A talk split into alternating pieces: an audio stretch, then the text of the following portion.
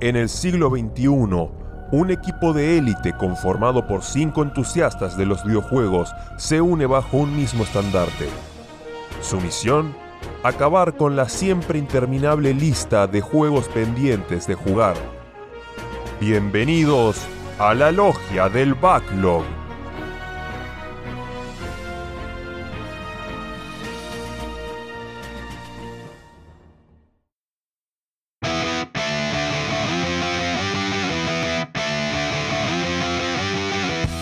Hola, hola, hola, hola, ¿qué tal? Bienvenidos una vez más a la Logia del Backlog.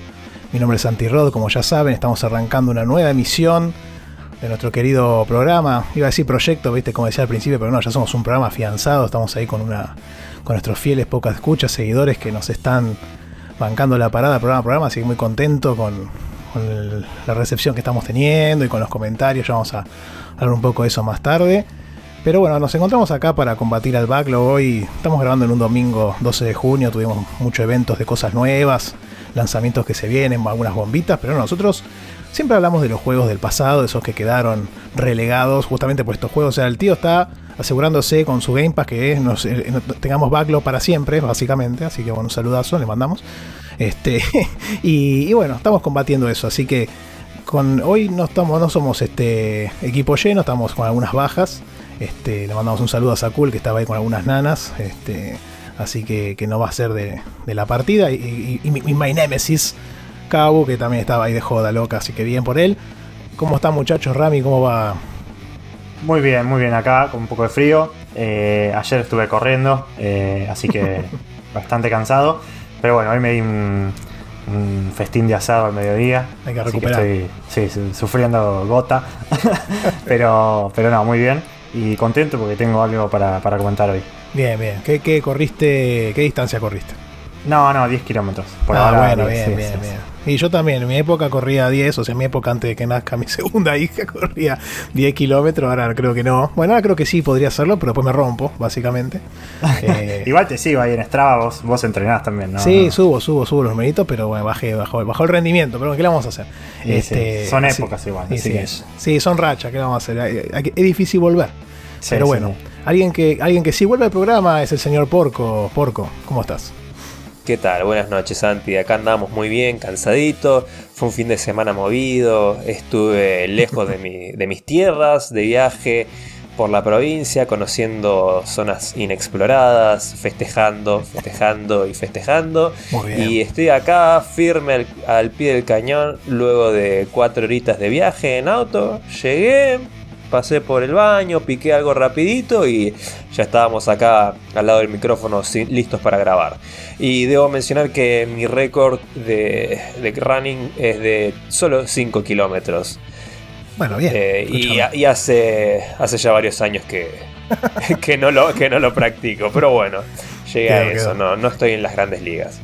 quedó, quedó en los palmares de- de- de- del, del- del entrenamiento. Igual está bien, hay que, hay, que inculcar hacer ejercicio, por más que sean 2 o 5 kilómetros, lo que sea, este, o caminando, aunque sea, este, siempre hay que tratar de moverse porque, viene bien al cuerpo y, este, y a la mente también.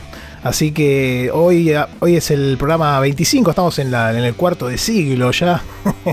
este, nos acercamos peligrosamente, como dijimos la vez pasada, al año. Este, dentro de dos programas ya van a tener algunas novedades, que puede haber alguna cosita por ahí dando vuelta. Este, y, y estamos en es el, programa 19, base 16, como me gusta decir a mí, estas pelotudeces. Este, así que, mm, que buscamos en los números de la, de la quiniela y de los sueños y todas estas boludeces el número 25, que es el de la gallina, que creo que ya lo habíamos spoileado en la vez anterior. Y, les quería preguntar a mis compañeros acá de equipo este, si alguna gallina que recuerden del gaming, ya sé cuál va a decir porco seguro. este, Por supuesto, te la tengo que sea primerear. Sí, por supuesto, dígala, yo tengo otra igual. Te tengo que primerear los cucos de, Sí, de Legend uf, of Zelda, uf. e- esos animalitos inocentes que no te atrevas a golpearlos, no te atrevas a ser hostil con ellos, porque va a, va a venir toda la familia, los amigos del barrio, la banda entera y te van a cagar a picotazos. Sabes que mm, cuando jugué el Ocarina of Time la primera vez, este, yo no había jugado el, el- el de, su- el de Super Nintendo, Link to the Past. The Entonces no conocía absolutamente nada. Bueno, obviamente menos los de Family y los de NES. Y cuando llegas a Kakariko, yo me acuerdo que estaba la gallina, le empecé a pegar y me di cuenta como que le podías pegar y dije, bueno, ya fue, le empecé a dar y cuando se despiertan todos y te atacan, me morí y dije, no, no puede ser, me dio una bronca y a partir de ahí los odio. Después le aprendes un poco los patrones y los podés llegar a esquivar, pero se vuelven súper pero insoportables. ¿cómo, los, o- ¿cómo odio? Fue legítima defensa, bancátela. No, ¿cómo? Tienen que bancarse. Uno dice, escúchame, soy Link, el, el héroe del tiempo. ¿Cómo matar una gallina? Pero nada, nada, muy, muy No, ¿qué te chistoso. pensás que con esa chapa puedes venir a hacerme bullying? Tómatela. Vamos, muchachos, a él. Y después también está muy bien cómo está integrado tanto en ese juego como en los, de- en los 2D las gallinas en, el- en los títulos de, Zelda para algunos puzzles y algunos este, acertijos que te hacen, viste, las puedes agarrar y flotar o volar. En el, Link's Awakening me acuerdo que estaba la gallina loca esa que te hacía flotar un precipicio y, y también te, te- daba acceso a uno de los últimos dungeons.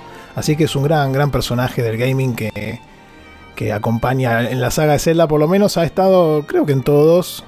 Este, bueno, los últimos ya no sé, me parece que no. Bueno, en el en el Breath of the Wild puede ser que estén, pero tal vez las la, las matabas y listo. Pero los anteriores sí tienen toda esa, esa mecánica de que te vengan en horda y te, y te ataquen cuando los cuando los atacás. No sé, Rami, si tenés alguno, yo después tengo uno. Y yo tengo uno, pero es más, es, es más oculto, no es tan, tan, tan popular, me parece. Eh, pero perfecto. me acuerdo de, de- de algo que jugué hace relativamente poco, que fue el Divinity Original Sin 2. Ujú. Y, y ahí hay un hechizo que se llama eh, Chicken Claw en, en inglés. Sería como sí, garra de gallina, algo así. Que transforma a un enemigo eh, en gallina, justamente. Y la gallina eh, sale corriendo, ¿no? se, mu- se mueve erráticamente. Sí, sí. Y, y me acuerdo que había un combo bastante roto que era. Vos an- antes de hacer eso le tirabas un- otro hechizo que se llamaba. eh, Va, no es un hechizo, era una habilidad. Que se llamaba eh, tendones rotos. Y que hacía que cuando un enemigo se movía le causaba daño. Entonces vos Mira. le tirabas eso y después la gallina. Y como se movía siendo gallina, se iba lastimando a medida que movía. Y, y con eso ma- matabas un montón de enemigos jodidos. eh, muy fácil, porque se, se lastimaban solos por correr. Muy bien. Eh, y después, bueno, en, en muchos juegos, en muchos RPGs hay gallinas que siempre son eh, personajes, o sea, siempre son animales que están por ahí que, que no hacen nada cuando los matabas. Creo que en los Skyrim Sí. eh, hay, en, bueno, en el Skyrim, no, en los, en los Elder Scrolls hay, y si las matás capaz te dan huevos, esas cosas. sí, pero- o carne. Eh. Bueno, en el Resident Evil 4, ahora que lo pienso, en Resident Evil 4 están las gallinas. Sí, y, que, y por ahí te tiraban el huevo de oro. Sí, bonito. te tiran el huevito que, que si te lo comes te, te da vida y si no tenés tu huevo de oro que lo vendías y, y te da un poco de platita. Eh, sí, sí. Qué grande. Y el que yo quería mencionar rápidamente es el de. Pasa que no es, no es una es el pocho diablo de Monkey Island 3. Ah. que no no- técnicamente no es, sí, es un pollo, así que nada, ta- califica Sí. igual. Lo hacemos calificar igual. La- Nada, Laura, nuestra, nuestra oyente veterinaria, dirá, pero No, creo pero- que sí. El otro día sí, hablamos sí, de sí. ese tema. ¿Cómo no? Sí, estuvo linda la charla. Yo estaba morfando encima, no sé. Este, pero bueno, sí, ella conoce mucho ahí de, de todo el tema de, de- de- de cómo se procesa esa carne y cómo, cómo, de, cómo es el tema de, claro, de toda la confección y demás. Así que Sí, no, gracias. sí, sí, eh, las como, pero bueno, no quiero leer mucho eso, no sabe qué. se, se complica la mano. Eh, Menos así sabe Dios y perdona. ¿no? Claro, así, así que bueno. Y, y ya dejando de lado la, esta intro que venimos haciendo, este, tenemos que ver de a qué, pro- a qué programa le robamos la idea, pero bueno, le mandamos un saludo como siempre. Y pasamos Estoy casi al- seguro que fue a rayitos, eh, perdón. Ah, sí, a los, Eh, a los me amigos. parece que sí. Pero Igual todos nos robamos entre todos, Por nadie inventó Sí, sí, sí. nada. Es- capaz que nosotros se lo, lo- se lo robamos a rayos y ellos se lo robaron a alguien Por más. sí, supuesto, sí, obvio. sí, seguro. Así que Pero bueno, los además no rayos nos lo escuchan, así, además no nos escuchan, así que estamos bien. Somos todos una manga de ladrones. No, no, no. Por supuesto. Este, y bueno, antes de seguir avanzando con el, con el super contenido del programa, este, la- el porco, no sé si tenías ganas de contestar la consigna de la, de la vez anterior, que para refrescar un poco era que habíamos hablado cuáles eran los vicios o los malos hábitos que teníamos nosotros a la hora de combatir el backlog, que hacían que no nos pudiéramos concentrar en los juegos que dejábamos abandonados o por qué los dejábamos abandonados. Así que no sé si querés comentarnos un poco de eso. Bueno, los míos son bastante comunes, ni siquiera les diría vicios o malos hábitos, porque la verdad son hábitos, son, son igual de disfrutables y de válidos, pero el primero y principal es eh, el rejugar juegos que a quien no le pasa. Sí. Tengo, tengo mis placeres culposos, tengo un par de jueguitos que son mi comfort food y a los que vuelvo de vez en cuando. Ni siquiera para completarlos, solo para jugar un rato. Y por, me- por mencionar algunos, me gustan mucho el Final Fantasy Tactics A2 de Nintendo DS. Hace poco con- empecé a conseguir algunos cartuchitos de, de Game Boy Advance, entre ellos el Final Fantasy IV y Bien. el Pokémon Mystery Dungeon Red Rescue Team. Entonces, si bien ambos ya fueron jugados y completados en emulación, aproveché para rejugarlos un poquito. Eh, y tengo así al- alguno que otro jueguito más. Principalmente, sí, creo que son Final Fantasy en su mayoría los que, los que vuelvo a jugar. Eh, y uno más que voy a mencionar dentro de un rato porque está relacionado con uno de los juegos que traje hoy, pero la voy a dejar picando ahí. Pero sí, un- mi, prim- mi primer problema es eh, que no es un problema, es rejugar juegos viejos, que disfruto mucho cuando, cuando tengo ganas de, de volver a, a mi zona de confort. Eh, y el otro, el mismo backlog es enemigo del backlog, porque... La como ya serpiente que se come sola. Sí, claro.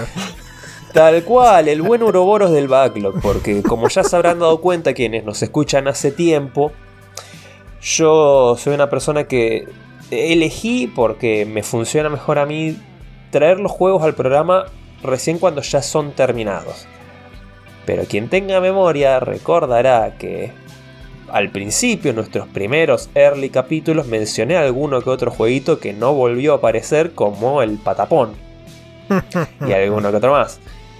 Porque, ¿qué pasa? Yo, a mí me cuesta bastante enfocarme en un solo juego. Uf, Entonces, también. suelo arrancar y jugar en paralelo varios juegos a la vez, incluso tratándose de RPGs. Suelo tener dos o tres RPGs en progreso simultáneamente, lo cual hace que si ya de por sí un RPG es largo, dos o tres RPGs tardas meses en completarlo. Olvídate. Eh, sí, igual por ahí voy me echando con algún juego más cortito, pero siempre en paralelo.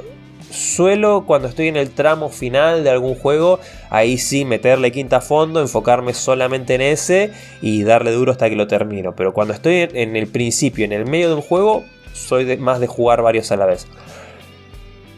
Y me Eh, tildé. Pero.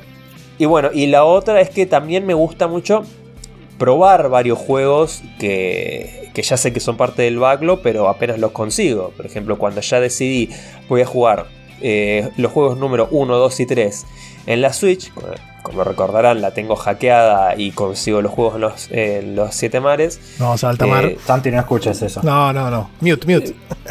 Nada, eh, cada tanto me bajo una tanda de juegos, los dejo instalados, los pruebo y dos o tres días le- les dedico un par de horitas eh, como para ver de qué va, jugar la intro y Es listo. un testeo. Dice. Claro, una, Una demo. un- Eh. una demo y vuelvo a, a los juegos principales a los que le estoy dando en ese momento.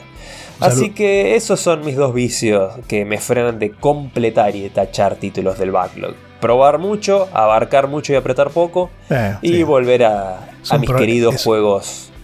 Es de- un problema de eso. Eso de, de tener tantas cosas a disposición es realmente, como decíamos antes, el tío Phil que nos está tirando cualquier cosa por la cabeza. el otro día probando este servicio de Xcloud que ahora se vino a Argentina. Este, estaba lo de, lo de mis suegros, ¿viste? Y estaba conectado a Wi-Fi. Dije, voy a probar y puse uno que se llama Crown Trick. La verdad que estaba muy bueno, ¿viste? Lo empecé a jugar y dije, che, esto estaría bueno. Pero es como que ya tengo todo armado de antes, como les comentaba con la planilla hermosa esa que hice. Eh, entonces, como que no sé, es difícil, me cuesta probar juegos nuevos para meterlos y que tenga que patear todo para atrás. A su vez, probé la demo del museo este que va a salir ahora de Fire Emblem.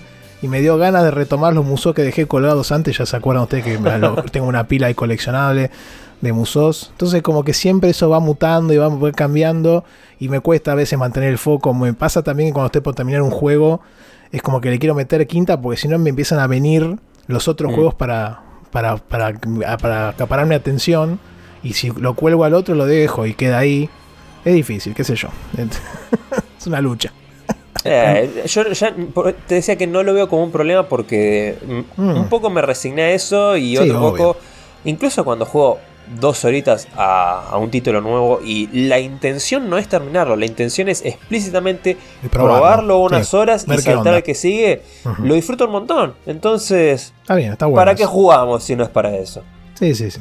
Sí, sí, al fin y al cabo, sí. Más allá de, de las listas que uno haga de- del backlog que uno tenga, la intención, o sea, la intención final suele ser eh, disfrutar lo que uno Sí, juega, pasarlo ¿no? bien, obviamente, y distraerse y qué sé yo.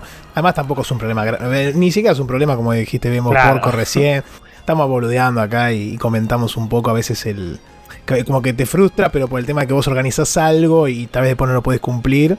Pero, pero no es un problema grave en sí, ni mucho menos, obviamente. Qué sé yo. El otro día justo retomé. No, retomé. Estaba, tenía dos minutos ahí y me puse a jugar Mario World. Viste que siempre todos los años lo juego. Y jugué un ratito y dije, bueno. Y llegué a la mitad de la forma más rápida de pasarlo. Este, y quedó. Pero bueno, pues justo tenía media hora y no quería jugar otra cosa. Este, todas esas cosas siempre se dan. Así que. Que Eh, nada. Es interesante que hablen de rejugar juegos. A mí algo que, que me pasa es que no, no suelo rejugar casi nada. Es, es muy difícil que yo juegue de nuevo algo. Eh, generalmente me pasa que yo le suelo poner mucho, mucho énfasis a la historia de un juego y, o a ver cómo se desarrolla o la historia. Y, y si, si ya sé lo que pasa, me cuesta engancharme. No sé por qué. Incluso con juegos con historias eh, No, pero son- sencillas. Por ejemplo, los Resident Evil que no tienen historias wow, súper complejas. Y si son cortitos, además. Claro, no, no sé si podría eh, rejugar. Bueno, el Resident Evil 4, ponerle lo rejugué y el 5, pero eh, no sé si podría jugarlos aunque sean cortitos y aunque la historia se tampaba. Me, me cuesta engancharme para jugar de nuevo. Eh, Yo el 4 lo terminé tres veces.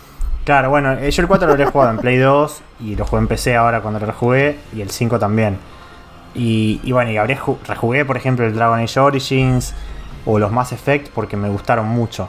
Pero, por ejemplo, quise, quise hacerlo del Divinity Original Sin 2, de rejugarlo, imposible. Encima que es un juego re largo, Es largo encima. me claro. cuesta mucho, eh, entre todo lo que tengo para jugar, decir, bueno, voy a gastar 100 horas en jugar de nuevo esto. Eh, que está re bueno, o sea, es alto juego. Me Sí. encantaría rejugarlo, pero me encuentro que no termino teniendo tiempo y, y ganas No. de priorizar eso por sobre otro juego. Hasta tal vez te da más ganas tipo de buscar en YouTube algún video donde muestre las otras opciones que no tomaste y listo, más que Claro. rejugarlo todo y tratar de seguir otra ruta u otro camino. Yo creo que son Sí, como o entrar a la wiki, viste, y, y buscar Claro. las alternativas y decir, ¿Qué a ver, busco un videito de esta escena, a ver cómo es. cómo Solo es, para este, ver cómo, cómo es este otro final, claro. Hmm. Eh, yo creo que son dos mindsets muy, muy marcados porque yo conozco gente que te dice o rejuego o no, ¿viste? Es como que son las dos puntas muy marcadas, así que, que es totalmente comprensible y está bien. Este, a mí me pasa a veces que cuando juego algo de vuelta digo, che, podría estar jugando otra cosa. Pero generalmente lo que rejuego son cosas que me gustan mucho y entonces no me joden tanto. No es que rejuego. Hay juegos larguísimos que no voy a rejugar de vuelta. Yo el Breath of the Wild no lo voy a jugar de vuelta nunca. O sea, creo que tengo ganas en un momento, pero lo arranqué alguna vez y ahí quedó. ¿Entendés? Y prefiero seguir en el juego que ya estaba.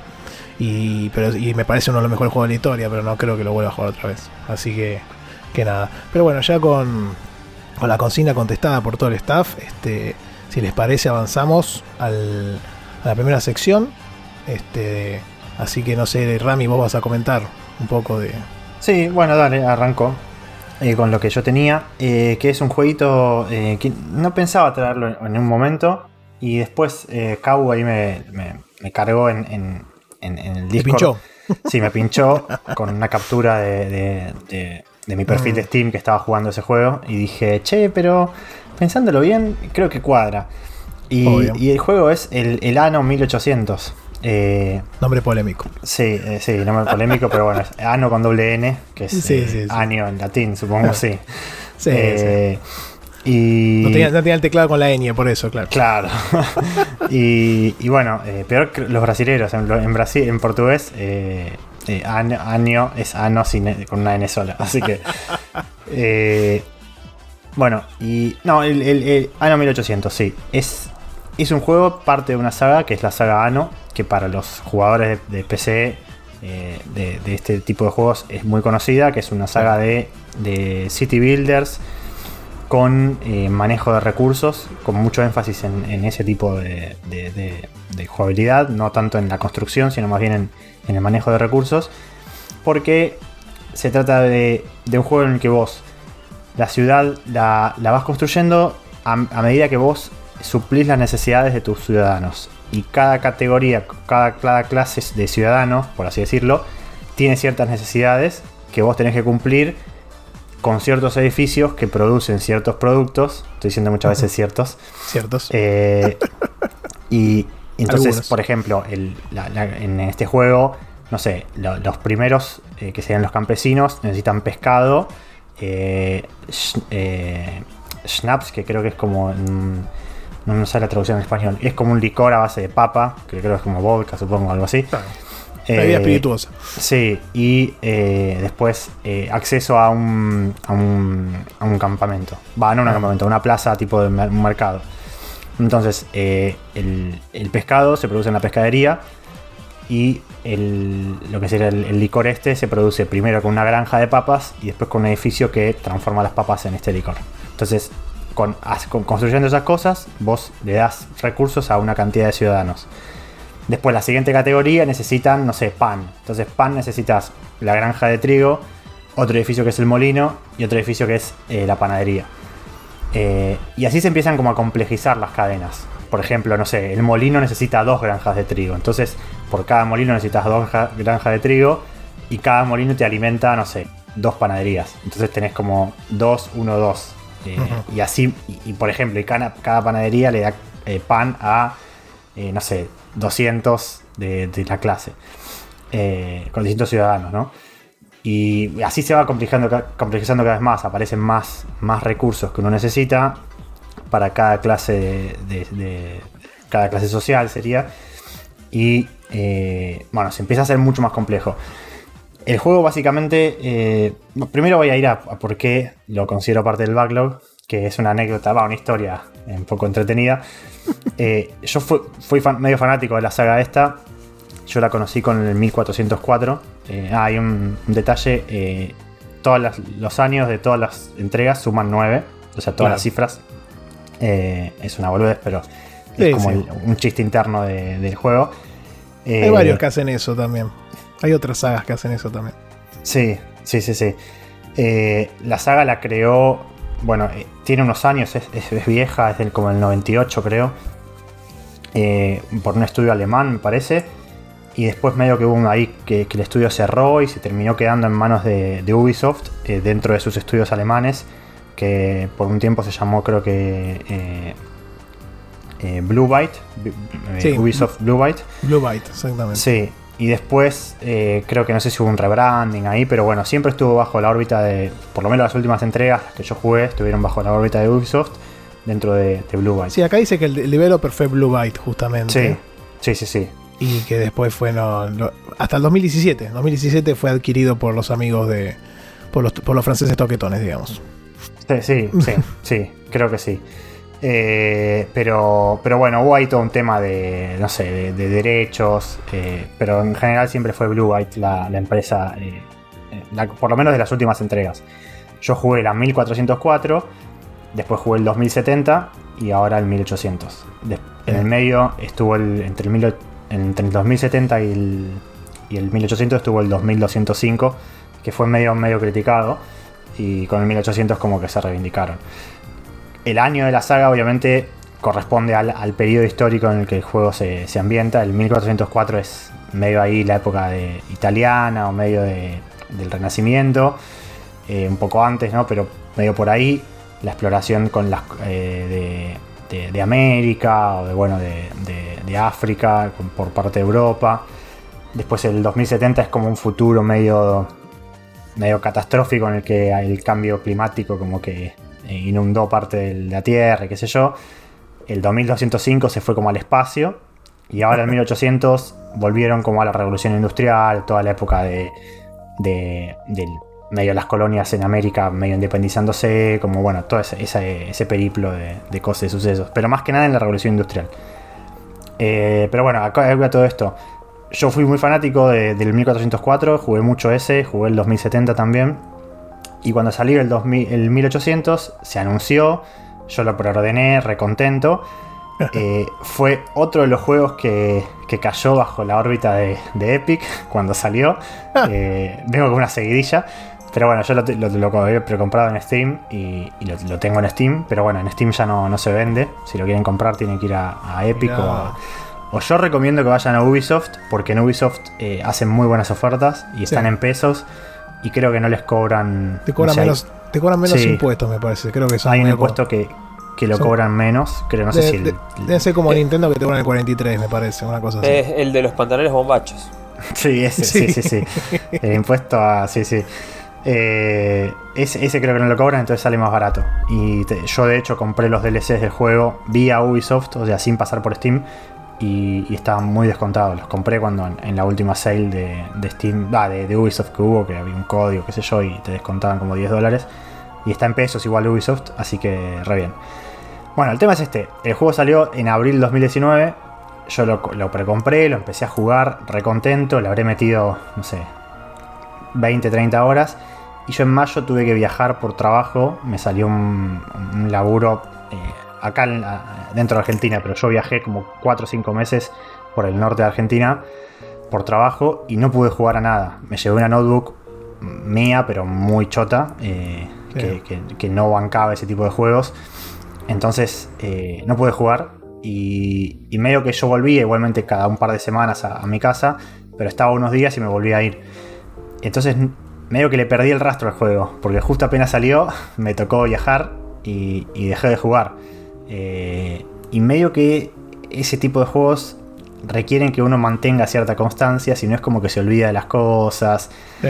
Y, y bueno, yo volví en octubre definitivamente a Buenos Aires y ya me había olvidado todo. Sí, o te perdés, porque generalmente lo que ocurre es que vos tenés como una línea de pensamiento o cierta estrategia que vas implementando y cuando volvés ya ni te acordás en qué andabas o qué edificio querías hacer o qué clase estabas este, fortaleciendo en lugar de otra. Entonces como que se complica retomar este tipo de juegos así de la nada, ¿no? Exactamente, sí, sí, es un juego que requiere mucha planificación medio a largo plazo y eh, sí, cualquier cosa así te, te saca de, de- de lugar.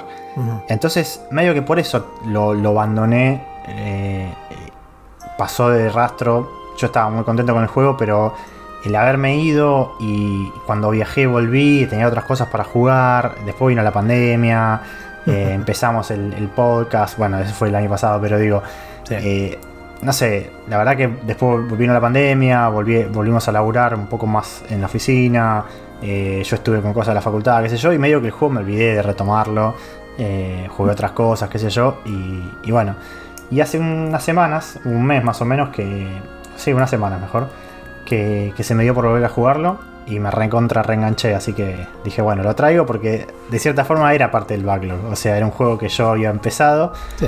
y a- había abandonado por causas externas, pero lo tenía ahí pendiente de, de- de terminar de jugarlo. De terminar de ver todo lo que ofrece, ¿no? Tiene, no, me imagino que no, pero tiene algún- algunos créditos o algo, tiene un modo historia o alguna cosa así que vos digas, che, tenés que Sí. llegar a tal lugar. Tiene una campaña, pero la campaña cuando termina eh, se, se transforma en un modo sandbox. Es como que la campaña es más bien para guiarte paso a paso a lo que tenés que hacer. Y después medio que el juego se abre, abre, y claro. te dice, bueno, seguí jugando. O sea, si ganás, ganás. O sea, la campaña ya está terminada. Podés seguir eh, jugando o, o no. Eh, yo había llegado al final, pero de la campaña no. O sea, el final de la campaña no se corresponde al- al- a todo el contenido que tiene el juego. Sí, es como un tutorial glorificado, digamos, básicamente. Claro, el Sí. juego tiene mucho contenido. Y de hecho le agregaron muchos DLCs. Tuvo cuatro, esto es medio polémico, cuatro Season Passes. O sea, tuvo Ah, cuatro, cuatro años de DLCs el juego. Que Era. es mucha guita, obviamente, si querés tener todo. Pero la verdad que es mucho contenido que le fueron agregando. Eh, y, la verdad que se nota, de hecho, le faltan todavía que salgan unos DLCs para este año, para 2022. Y después ya, ya creo que no anunciaron más a futuro. Pero eh, vendió muy bien, vendió mucho más que el anterior. eh, y la gente lo sigue jugando, entonces evidentemente desde Ubisoft le habrán dado la orden de que le sigan dando soporte. Porque la verdad que está muy bueno. Eh, es, es- evolucionó mucho la fórmula de, de los originales. El juego es muy complejo, a- más con los DLCs, Mm. eh, a tal punto que es como a veces medio abrumador. Eh, el juego, como les dije, bueno, está ambientado en esto, en la, en la revolución industrial, y bueno, y todo el desarrollo de, de los combustibles fósiles, las, las industrias pesadas, qué sé yo. Pero bueno, el juego tiene una mecánica que es, es clásico de los años, que es todo se basa en islas. O sea, el juego está como en un mundo ficticio en el que todo son islas. no hay eh, continentes, o sea, grandes extensiones de, de tierra, es todo Mira. islas. Entonces el juego se basa en que vos en algunas islas tenés fertilidad para ciertas plantas, por ejemplo, o tenés ciertos depósitos de minerales, por ejemplo, tenés hierro y tenés carbón, pero no tenés, no sé, zinc o no sé, eh, cobre. Entonces el juego como que te obliga a que vos vayas conqui- conquistando islas eh, y, y tradeando productos entre las islas para Claro. completar las cadenas de producción. Por ejemplo, no sé, en una, en una isla tenés carbón y hierro, eso lo fundís, haces el, el material, el metal de hierro, y después haces acero. Eh, pero, eh, no sé, esa cadena capaz la tenés en una isla, pero vos el acero la mandás a otra isla en el que vos estás construyendo cierto edificio y necesitas acero. Eh, después, no sé, en una isla tenés eh, eh, trigo y en otro tenés lo que sería la cebada para, para la cerveza, va, la, la- malta. Entonces, como que tenés que llevar de una a otra y recién ahí tener la cervecería para producir la cerveza y después la cerveza capaz llevarla a, a la isla donde tenés la gente que la va a consumir. O Ah, sea, el bueno. juego es como toda una gran cadena de, de- de producción de Sí. cosas que tenés que hacer. Eh, tenés bastante traslado también. tenés mucho La verdad es traslado, que tenés todo cerquita. Claro. Tenés rutas eh, automáticas de, de- de enviar y recibir cosas. Y después tenés también una parte naval de vos te construís tus barquitos y puedes explorar las islas. eh, hay otras facciones NPCs que, con las que podés jugar y tradear, puedes entrar en guerra. Después hay unas eh, como facciones que son neutrales, que con los que podés tradear cosas. Eh, te dan misiones también, que por ejemplo te dicen destruir estos cinco barcos. Entonces vos llevas tu flota, destruís los barcos y te dan plata o te dan un ítem. Eh, como que tiene también un. No solo es todo automático dejar que, el juego funcione solo, sino que además tenés cierto componente activo. Eh, después, bueno, vos tenés que ir construyendo las islas, construyendo las casas, construyendo los edificios que necesitas para producir cada cosa. Y a medida que vas avanzando, obviamente necesitas cada vez más cosas, porque cada, ca- tenés como cinco categorías de, de ciudadanos. Tenés los campesinos, después tenés trabajadores, después artesanos, ingenieros y eh, inversores. Y los inversores necesitan ponerle champán, eh, Mirá. eh, tipo, eh, ¿qué más? Ciga- cigarros, o sea, cigarros. Eh, entonces, cigarros, tenés que tener tabaco y las cajas de madera, sí. Hermoso. Eh, Merluza. y hasta, hasta les tenés que dar no, ese es para los futbolistas. Claro. les, les tenés que dar electricidad, que en este juego y agregaron esto de la electricidad, ¿no? Que vos cuando tenés una planta eléctrica cerca de una fábrica, la fábrica produce más, pero necesitas traer eh, o sea, petróleo y transformarlo en, en combustible, Claro. obviamente. Porque son, son estaciones eh, son esta- estaciones a, a combustible, fósil, ¿no? claro. Eh, entonces tiene como todo esto, ¿no? Después también tienen, eh, no sé, joyería. Entonces tenés que tener oro y fundir el oro con no sé qué cosa y, y juntarlo con las perlas que las sacás del mar y eso te transformas en joyería. Eh, como que. se- se- y además, además de todo eso, necesitan lo anterior. O sea, por ejemplo, pescado no. Claro, no sí descuides, no descuides lo sí anterior porque si no se te cae. digamos. Claro, sí necesitan pan, entonces tenés que seguir produciendo pan. Porque Sí. vos además, vos a una casita de campesinos, cuando le, le, le cumplís todo, le satisfaces todas las necesidades, la podés ascender al siguiente nivel.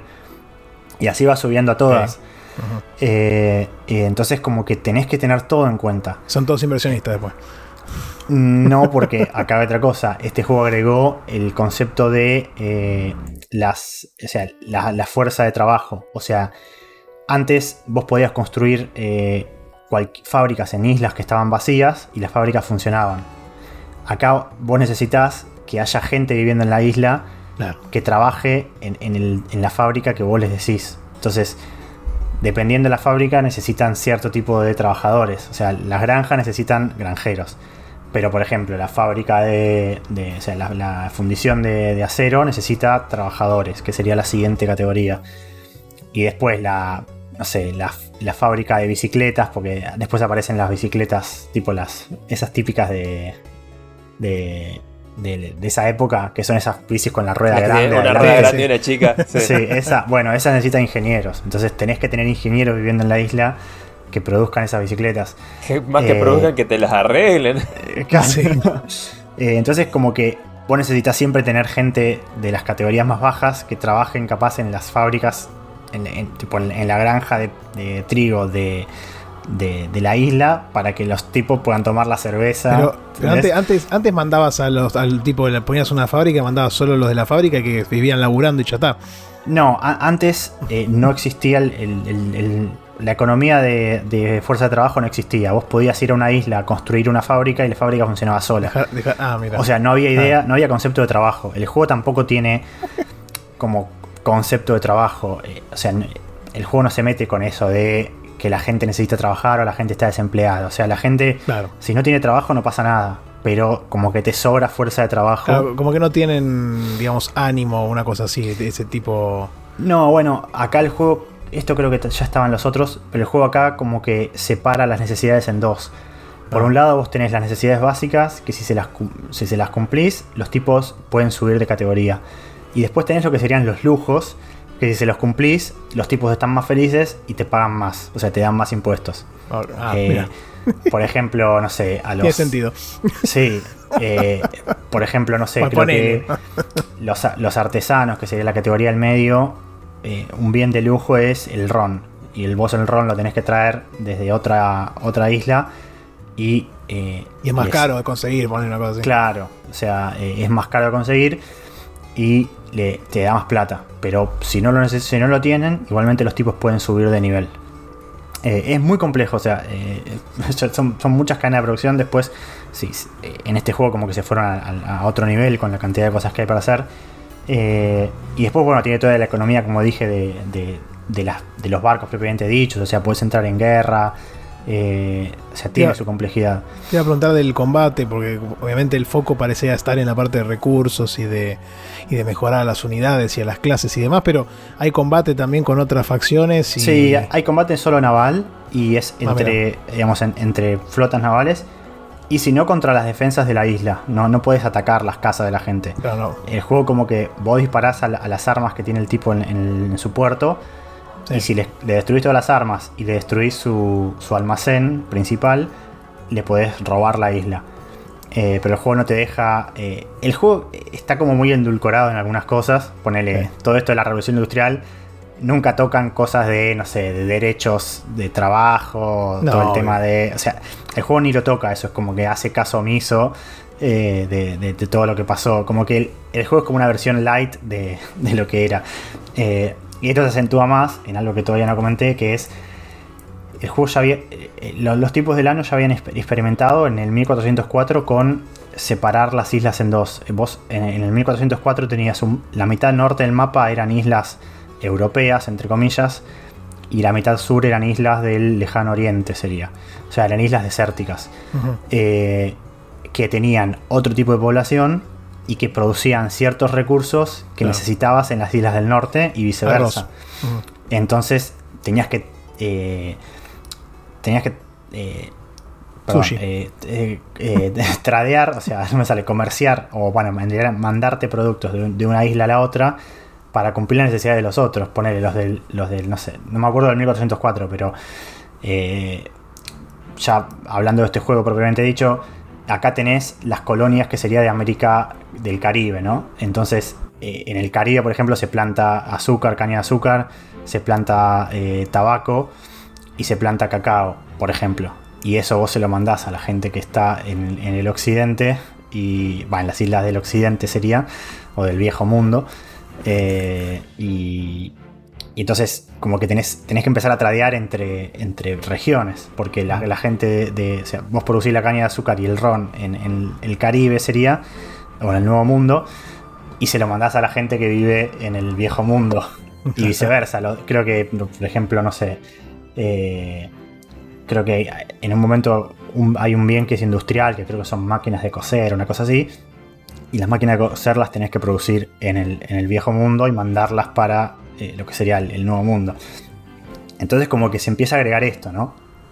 De nuevo, el juego nunca toca temas de Sí. eh, esclavitud ni de nada. O sea, el juego es en, en las islas de- del Nuevo Mundo, los, los tipos viven y trabajan contentos. O sea, tenés, tenés granjas de, o sea, plantaciones de, de algodón que fueron muy sí. polémicas en, en un país, pero acá no te dicen nada. O sea, Sí, en sí, ese man. sentido el juego es muy, como sería wholesome, no sé cómo decirlo, pero es un juego que, que obvia todas las cosas polémicas de, de estos temas.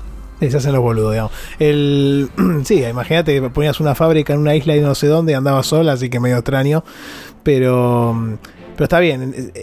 El contexto histórico se entiende más como eh, algo que va de fondo, digamos. Solamente establece las mecánicas y los artículos y las facciones y todo de esa época, pero no mucho más. No Sí. forma parte del gameplay, ni, del- ni de la trama, ni del desarrollo. Que es otra no, forma de encararlo, está bien, porque a veces... No, eso de hecho, está bien. eh, o sea, de hecho ni siquiera el juego menciona eh, países reales. O sea, el, ju- el Claro. juego, como yo digo, es el viejo mundo y el nuevo mundo. Y vos te armás eh, tu facción, le pones la carita que quieras, el, el color que quieras y qué sé yo. Eh, tiene la, historia de la campaña tiene como cierto o sea, paralelismo a la reina, porque aparece una reina que es la reina de Inglaterra, obviamente. Y en los en el Caribe es como que, no sé, eh, no te hacen referencia a nadie, pero se sobreentiende que hablan de ese tipo de, la reina, no sé qué reina era de la, de la época de la Revolución Industrial, no sé si la reina Victoria, creo, no sé.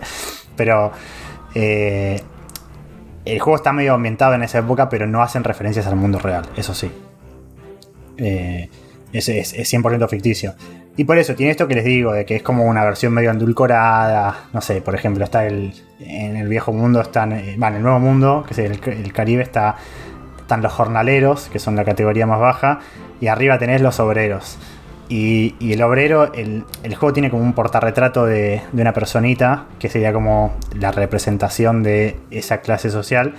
Y el obrero en realidad es una obrera, es una mina, que nada, o sea, después el ingeniero también es una ingeniera. Eh, como que el juego no dice nada de, de si realmente en la época eh, pasaban estas cosas o si, si había derechos de trabajo o si las mujeres podían estudiar ni nada, pero bueno, eh, medio que el juego te lo dice así, bueno. Eh, o sea, así, por eso, es, es como una versión así medio endulcorada de, de la historia real, pero... Sí, la, la época victoriana era, ¿no? El Reino Unido. Sí. Estaba acá buscando justo. Sí, sí, sí. Eh, el juego es, es muy. Más allá de esto que les digo, que capaz que socialmente tiene sus cosas, es un juego muy completo. Y realidad- realmente en este juego se, se pasaron. Eh, yo nombraba, nombraba lo de los DLCs porque después tiene. eh, bueno, agregaron una, una- una campaña en el Ártico. O sea que te vas al Ártico, tenés Ah, mira. las propias, tenés una propia, son como las primeras exploraciones del Ártico y tenés como también dos, dos clases de, de ciudadanos en el Ártico. Tenés como investigadores y, y tienen otras necesidades. En el Ártico tenés toda una mecánica de, de mantener el calor de las casas. Eh, después hay otra región que es eh, África. Y ahí también tenés un tema de eh, tribus y qué sé yo. O sea, eh, terminás teniendo cuatro regiones distintas para explorar, que es un montón. Tenés un montón de cadenas de, productos que van de una a la otra. eh, o sea, cosas que van, se van relacionando entre sí, que realmente lo hace muy complejo. O sea, es un juego que, eh, comparado a, la- a las entregas anteriores, es, completamente distinto. O sea, la base es la misma, pero es mucho más. eh, está llevado a otro nivel. Por ejemplo, recuerdo, no sé, el- el- el- uno que me gustó mucho a mí fue el 2070, que tenía toda una mecánica de, de cambio climático. Si vos ponías fábricas que hacían subir el nivel del agua, o sea, perdón, ponías fábricas que contaminaban, iba subiendo el nivel del agua y también tus, tus ciudadanos se enojaban. eh, entonces Ah, tenías que tener un balance. Eh, y en este juego es como que lo encontraron medio por el otro lado, con, la gran cantidad de, de- de- de- de cosas que hay por hacer. Terminas teniendo un montón de cadenas que, que cuidar. o sea. eh, y después, bueno, hay mucha complejidad en, eh, en, en algunas. Agregan como modificadores a las, a las cadenas de producción. Tenés como ítems que te cambian algunos parámetros.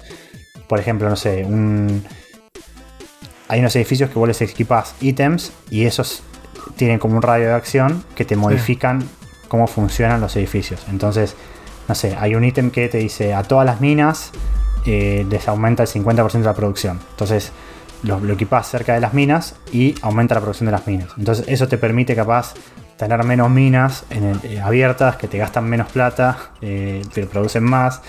Eh, y como que hay toda una cadena. La verdad que es cuesta explicarlo porque es, muy, complejo. Después tenés un.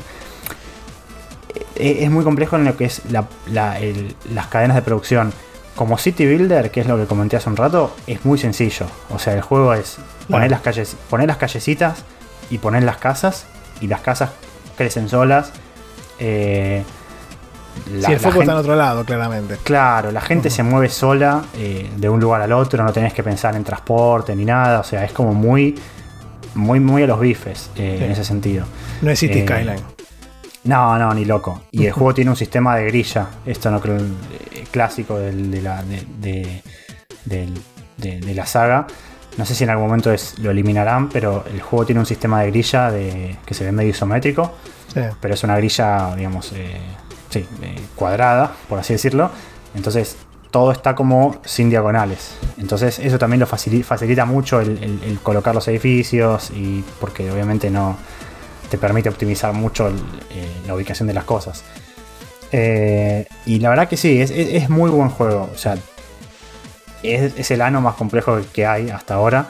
Y, y evidentemente mejoraron mucho respecto al, a lo anterior, que era el 2250. Que ese juego tenía toda una mecánica de, ir a la luna, ir a Marte, creo. Eh, tenías casi lo mismo que acá, como tradear entre regiones, pero en vez de Te tener vas a la islas- luna, te ponías una granjita, ¿no? Eso. Claro, sí, tenías un tema de, de meteoros, que o sea, asteroides que caían en la luna, entonces tenía que tener escudos, qué sé yo. Eh, a la gente mucho no le gustó, yo no lo jugué, por lo que leí fue muy criticado porque simplificaba muchas cosas y es como que en este juego medio que volvieron atrás y lo hicieron un poco más complejo.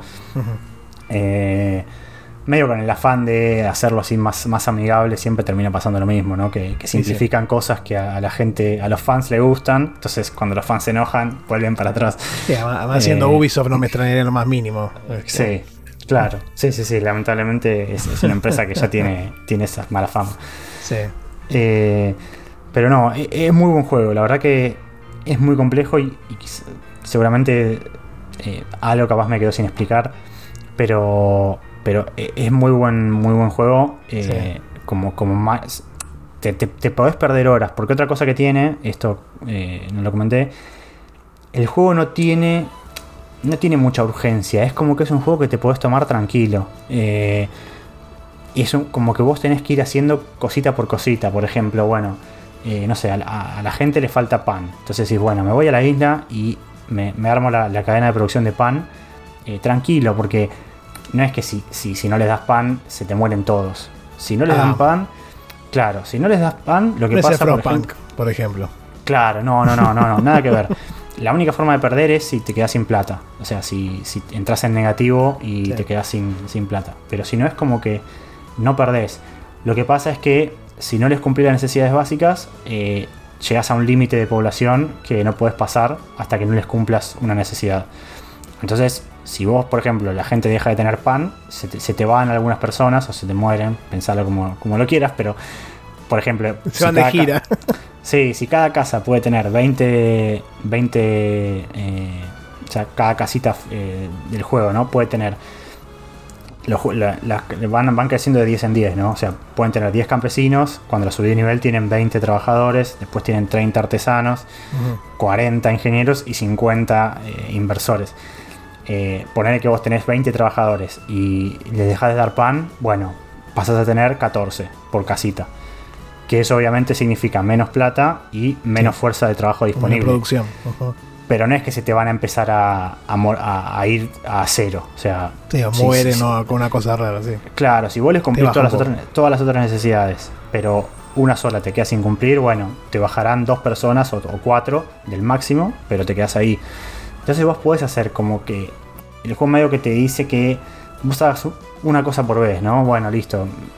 eh, armo la cadena de pan, listo. Me aseguro que toda la gente que tenga pan, listo. Ahora paso a, no sé, hacer la cerveza. Y hacer lo mismo con la cerveza. En el mientras O tanto, capaz que, no sé, te creció mucho la población y te, te empezás a quedar sin pan. Entonces decís, bueno, hago otra vez la de pan. Mm. Y ahora desbloqueé tal cosa. Entonces, bueno, me voy a la otra isla del nuevo mundo y, eh, no sé, desbloqueé el, el ron, por ejemplo. Entonces, bueno, hago la plantación de, eh, de caña de azúcar y la destilería de ron. Eh, y- O sea, si sos, más- si sos metódico te sirve más. Sí, sí, obvio que sirve más. pero es un juego que puedes jugar relajado, o sea, no, no tenés cierta presión. Eh, Igual avanza el tiempo, ¿no? Avanzan los días y eso. Mm, no, o sea, el juego ah, tiene un, sistema de día-noche por un tema gráfico, para, mostrarte las casitas ah. iluminadas y qué sé yo. Pero el juego no tiene el límite de tiempo, ¿no? no tiene ni siquiera contador de días. Ah, eh, el juego como que no avanza. Siempre estás ahí, en el 1800, digamos. sí, estás como en esa época. en realidad, medio que a medida que vos avanzás en, la, en, la población, se supone que empezás a avanzar del 1800, porque los últimos tipos, por ejemplo, los, los, eh, inversores, necesitan, por ejemplo, eh, bombitas de luz y, no sé, que haya electricidad en las calles. Y yo no sé exactamente en qué año fue que se masificó la, la electricidad, pero fue un poco después de 1800, me parece. Eh, por lo menos en el Reino Unido. Habría que ver. Alguno capaz que sabe de historia me mata, pero. Eh, después aparecen, por ejemplo, los, autos a motor, los primeros autos a motor. Eh, y eso ya es más cerca del 1900, creo. Como que el juego está medio ahí en el límite. hay, hay barcos a vapor, pero también los desbloqueas medio al final. Y eso también está más cerca del 1900, fines de 1800, creo que el 1800 en sí. Se toman un par de libertades para hacerlo más entretenido, más Se toman algunas libertades, pero en realidad es como que el año es como eh, la época en general, el contexto, digamos, mundial de la época. No es específicamente ese año.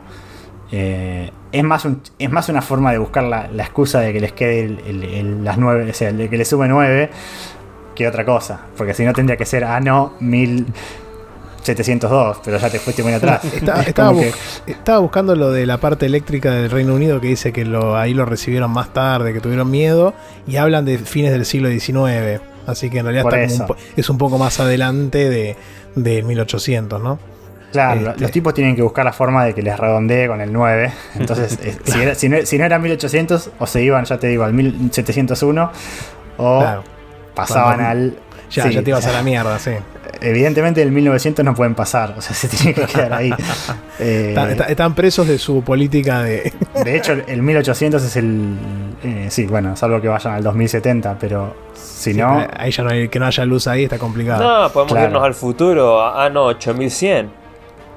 Por eso, sí, pero eso ya sería ultra futuro. Pero fíjate que el 2205 también era 9, el 2070 también. Eh, pero sí, si, se quedan en el 1800 ya está. Como que, mm, porque ya con el 18 tienen 9, o sea, no pueden pasar del 1800. Con eso de la luz me hiciste acordar que yo no miro series, pero una de las que vi, porque acá con la, con la patronal, fue la de Downton Abbey, ¿no? Que es una serie que trata ah, de, esa época más o menos, que es una casa como un castillo, están todos los sirvientes, nada, una novela de estas así medio que no la vean. O sea, si la ven con una pareja, bien, si no, no la vean. Este, y es muy divertido porque la primera temporada justamente viene la luz al lugar ese y están todos ahí, viste, algunos que no querían prenderla porque no sé qué sé yo y, que, leían a, la en, oscuras, digamos.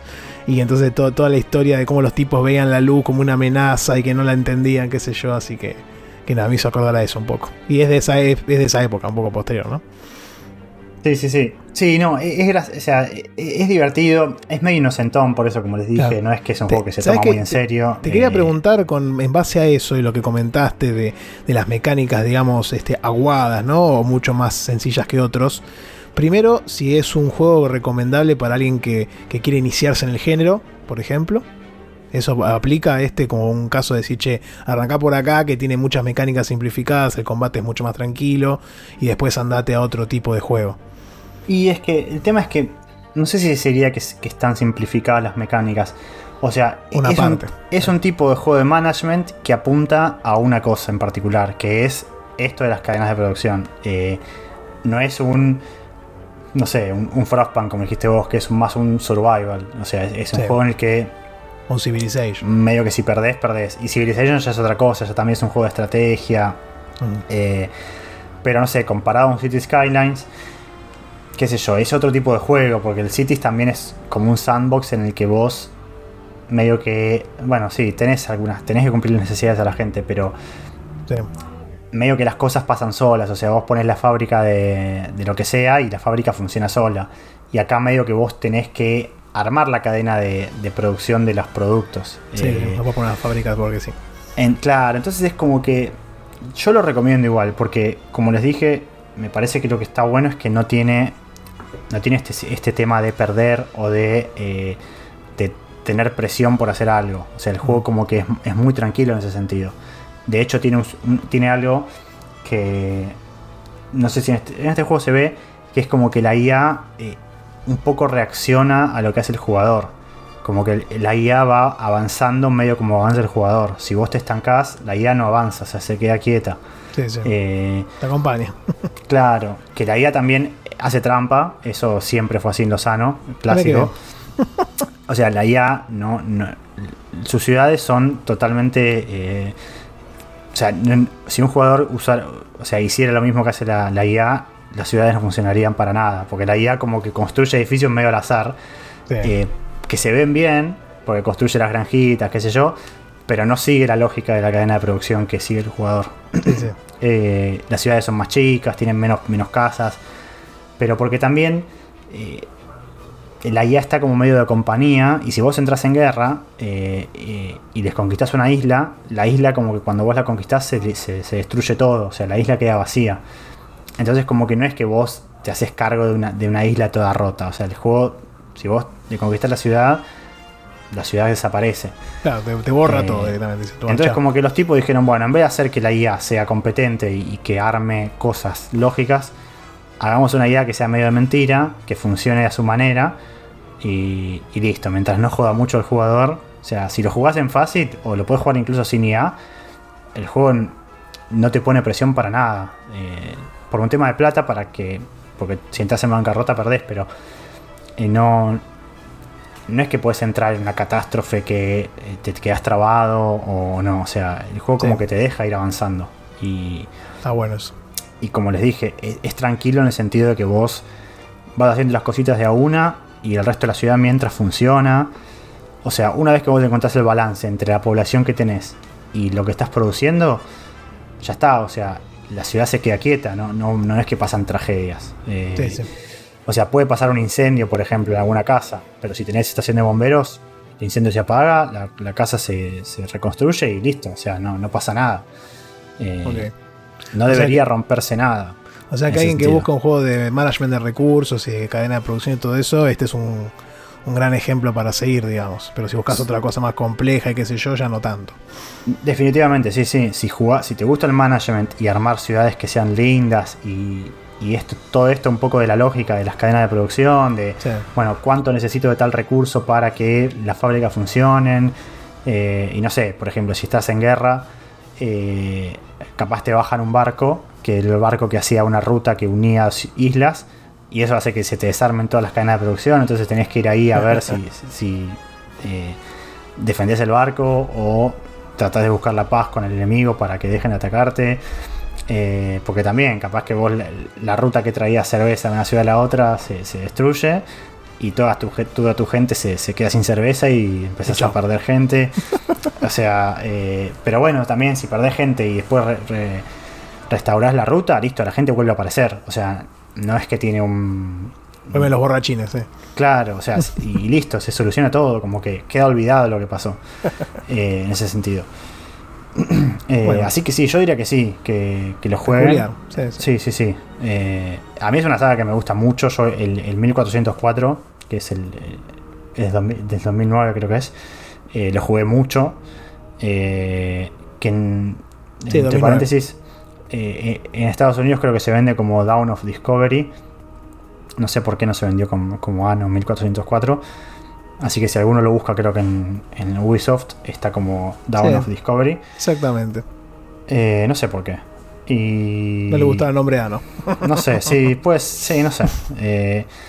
Pero eh, es una saga muy buena, a mí me encanta. Eh, y ahora que lo volví a jugar estoy contento porque lo tenía abandonado y era un juego que, que me debía y, y la verdad que está muy bueno. Se ve re lindo también, pero, pero está muy bueno. La verdad que lo recomiendo. Te quería preguntar así si había alguna conexión entre los juegos, de alguna algo No, puntual no, o- no, nada, no.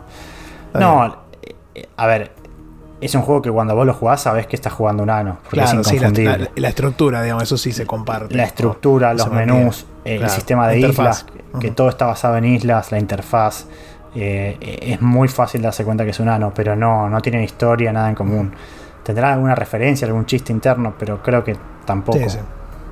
Está, está bien. Eh, El, el estudio en 2001 pasó a ser parte de Ubisoft y después en algún momento se, se estableció tres ramas de Ubisoft ahí en Europa, que es Ubisoft Berlín, Düsseldorf y Mainz.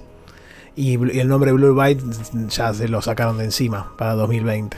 sí, creo que ahora no- cuando abrís el juego no te aparece Blue Byte. Te aparece Ubisoft y algún Sí. nombre, pero no, no Blue Byte.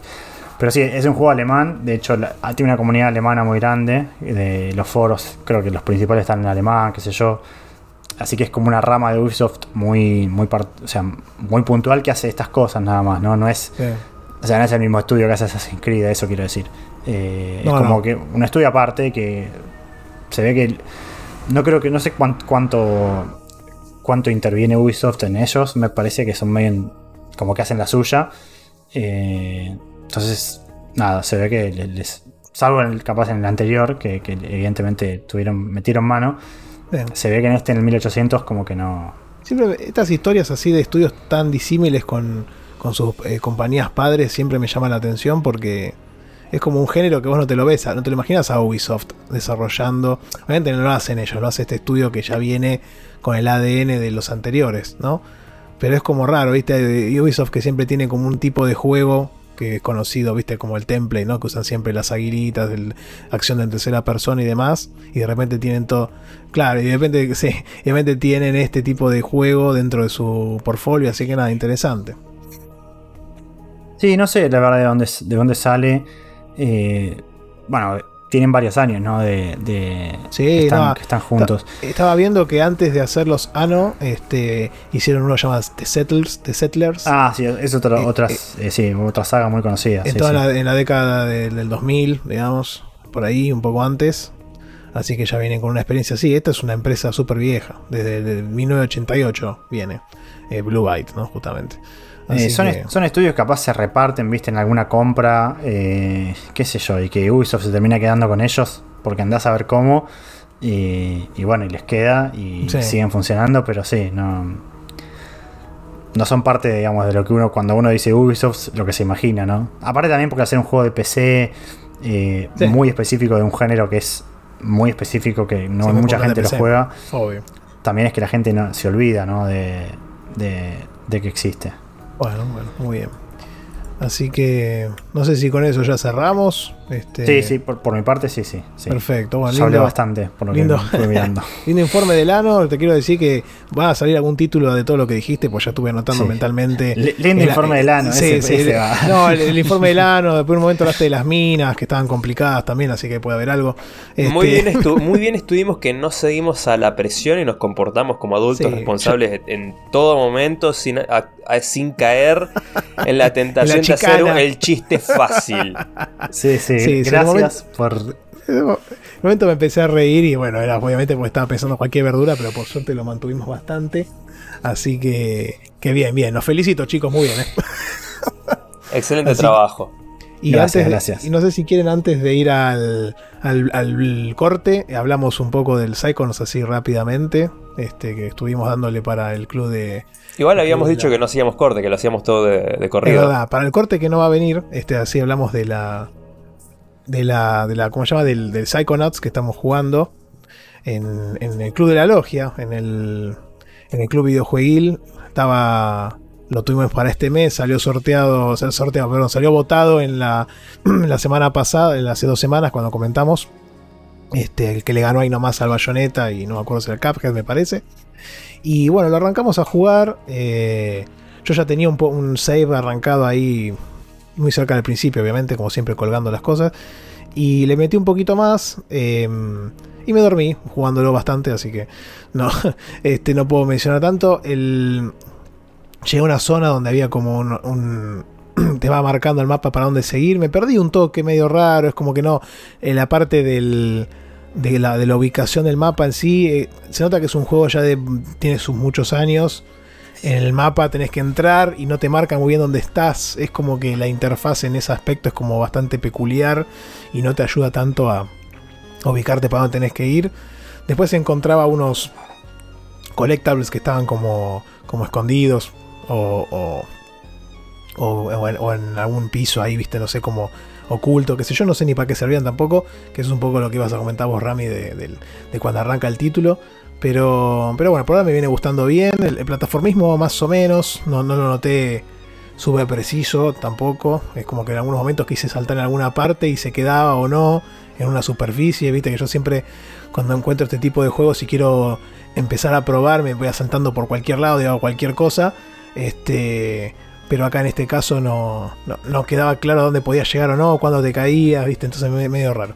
Pero, pero bueno, lo vamos a seguir jugando obviamente para, para poder este, completar el, el objetivo de, este mes, de, este juego y, principalmente porque yo también después quiero jugar en algún momento al 2, que me parece que es un gran, gran juego que mejora muchas de estas cosas que tal vez uno podría llegar a criticarle de este juego. No sé, Rami, si querías agregar algo de, tu experiencia. No, bueno, lo que te decía hace un ratito, de, bueno, lo comentaba antes de arrancar, eh, antes de estar al aire, que me, causó curiosidad que el juego arranca de una, o sea, no, no, no tenés pantalla de inicio, no tenés nada. Cuando lo, lanzás por primera vez, eh, tenés la, intro y ya arrancas a jugar. Eh, que nada, me parece curioso, creo que, no sé, es medio una pavada, pero hoy en día creo que casi todo arranca medio con una pantalla de inicio que te dicen empezar el juego, cargar juego o te tira el menú de opciones. Eh, y acá no. Eh, pero sí, muy simpaticón, me gustó. O sea, me, gusta el, personaje, cómo arranca toda la intro, la, presentación inicial. La historia. Que, aparece ahí, sí, y me parece que es un. O sea, el cast es muy, muy, muy simpático. Eh, sí y, yo hacía mucho que no jugaba un juego de este estilo, y lo tengo que admitir, tampoco fue, es un género que, que a mí me, No que no me gusta, pero que, haya jugado mucho. Pero, pero me gustó, me pareció, sí, que está bueno. Eh, muy anti...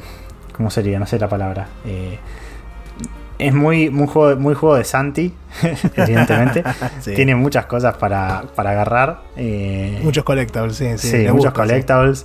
Es un juego que sí creo que si te lo tomas, si tomas tu tiempo, tardás un rato en, terminarlo completo.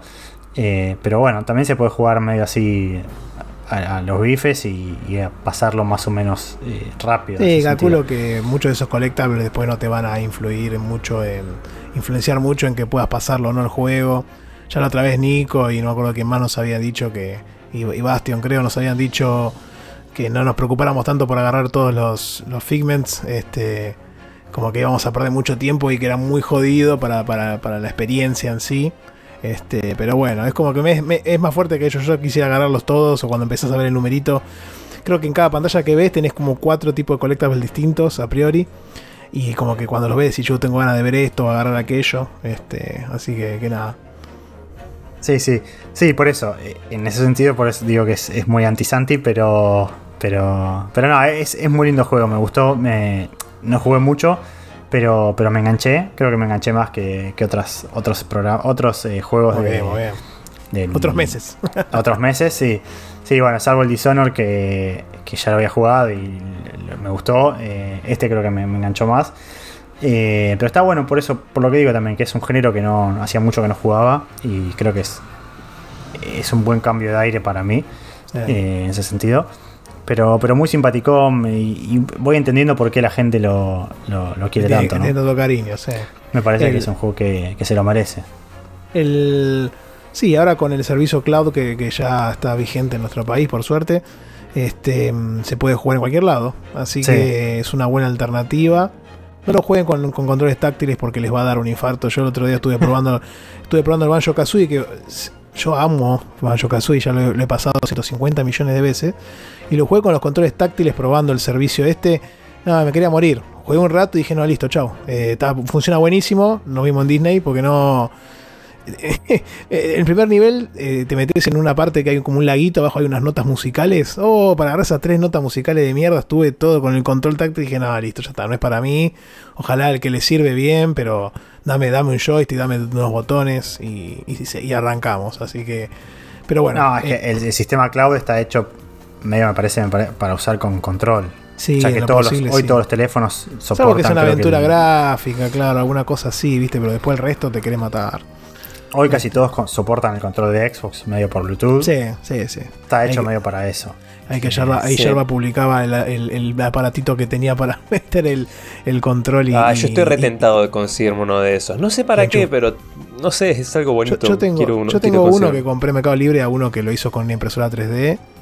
Me salió 300 ¿Qué es? mangos, qué sé yo. Ah, para Y- poner el, el celular arriba del control. Sí, es como un- una pieza donde vos pones el, apoyás el control adentro, se traba y le sale una basecita donde pones el celular Ah, ok, ok. y te queda ahí como una cosa extraña, pero que va bastante efectiva. Y, y si no tenés los controles más caros, obviamente salen mucho más caros, eh, como el Kishi o alguno de esos, el Backbone, que eso ya directamente encastras el celular adentro Sí, y, sí. y ya te queda 10 puntos. Pero bueno, eso es otra, otra cuestión. Este, pero bueno, sí, la verdad que vamos a seguir jugándolo. Es el juego que vamos a tener en junio. Y ya también está abierta la, la propuesta de los títulos para el mes siguiente. Así que quien quiera anotarse ahí, eh, tenemos los links en el Discord, se pueden sumar y empezar a sugerir títulos para que después serán este, debatidos internamente y ya saldrán ahí después los, los candidatos para, para la votación final para cerca de fin de mes y ya establecer para, para el siguiente periodo. Todo con digo, transparentes métodos democráticos. por supuesto, por su- no, eh, to- todo, todo muy transparente, todo muy limpio. Cualquier cosa me escriben por privado, arreglamos. este, pero, pero sí, ya habían pro- habían propuesto algunos juegos lindos también, así que vamos a ver cómo, cómo seguimos con, con eso. Este, y, y no tenemos más. El, tuvi- eh, justo Leandro, creo que fue, publicó en el de Chrono Trigger que estuvo, arrancó a jugarlo. Eh, sí, arrancó a, a jugarlo porque se había sacado de encima otros juegos del backlog. Así que también los invitamos si quieren a, escribir en los otros canales cuando vayan jugando algunos juegos que ya hemos completado. Este, y bueno, una linda charla ahí porque estuvo comentando un poco en Chrono Trigger como, como eh, que no se lo había no se lo spoileó por suerte desde que salió hasta ahora, así que bien por él. Y, estuve preguntándonos algunas cuestiones de, de, de, de SideQuest y demás, eh, si tenía que prestar atención o seguir jugándolo. Le dijimos que siga, que las SideQuest vienen más adelante, así que no se preocupe. Y, bueno, eso, la verdad que muy, muy contentos con, con- la, la reacción con, estos juegos y vamos a seguir dándole para adelante con, los próximos títulos. Y, y ahora seguimos avanzando, no, no, eh, no tenemos ningún corte, así que vamos a darle duro y parejo como corresponde. Y le vamos a pasar la palabra al señor Porco que, que trajo algunas cosillas para comentar. Muchas gracias, Santi. Vamos a los bifes, sin escala. Eh, traje dos experiencias para el programa de hoy. La primera fue el Azure Striker Gunvolt, que hubiera salido originalmente para la Nintendo 3DS, solo digital, en 2014. Pero que yo jugué su versión de, de Switch, el porteo que viene como parte de un, un pack doble que trae el Azure Striker 1 y el Azure Striker 2.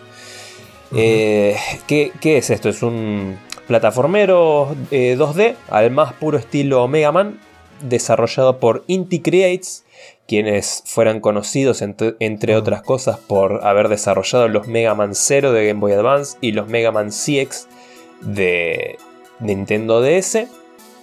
Y es eh, justamente un sucesor, un sucesor espiritual de, de aquellas entregas, pero con historia y personajes eh, originales creados para, para este mundillo. Es una, es una experiencia particular. Eh, denme un segundito porque acá eh, ya se entrada en escena el cuadernito de notas. Vamos. Eh, Después te quería hacer una pregunta de otro juego parecido a este. Que después te quería preguntar porque, no sé si, si lo sabes, pero eh, ¿tiene alguna relación con el Mighty Gumball Burst? Sí, justamente ambos son de, eh, de Inti Creates. Y en Mighty Gumball Burst es, eh, es un spin-off, es la, Ah, la secuela del Mighty Gumball, que son unos jueguitos con estética 8 bits que juntan personajes de Mighty Number 9, Uh. infame juego, y, eh, y el viejo el querido Gumball. Bueno, no tan viejo. Sí, sí. Pero bueno, volviendo al Laser Striker Gunvolt 1. Ay, ¿qué, qué decir? La verdad no. No me pareció malo. Pero me dejó un sabor a poco este juego. Bueno. Es lindo, pero. Las peleas no son tan divertidas. Tiene poca variedad de armas, poca variedad de enemigos. Los mapas no son muy largos, no son muy.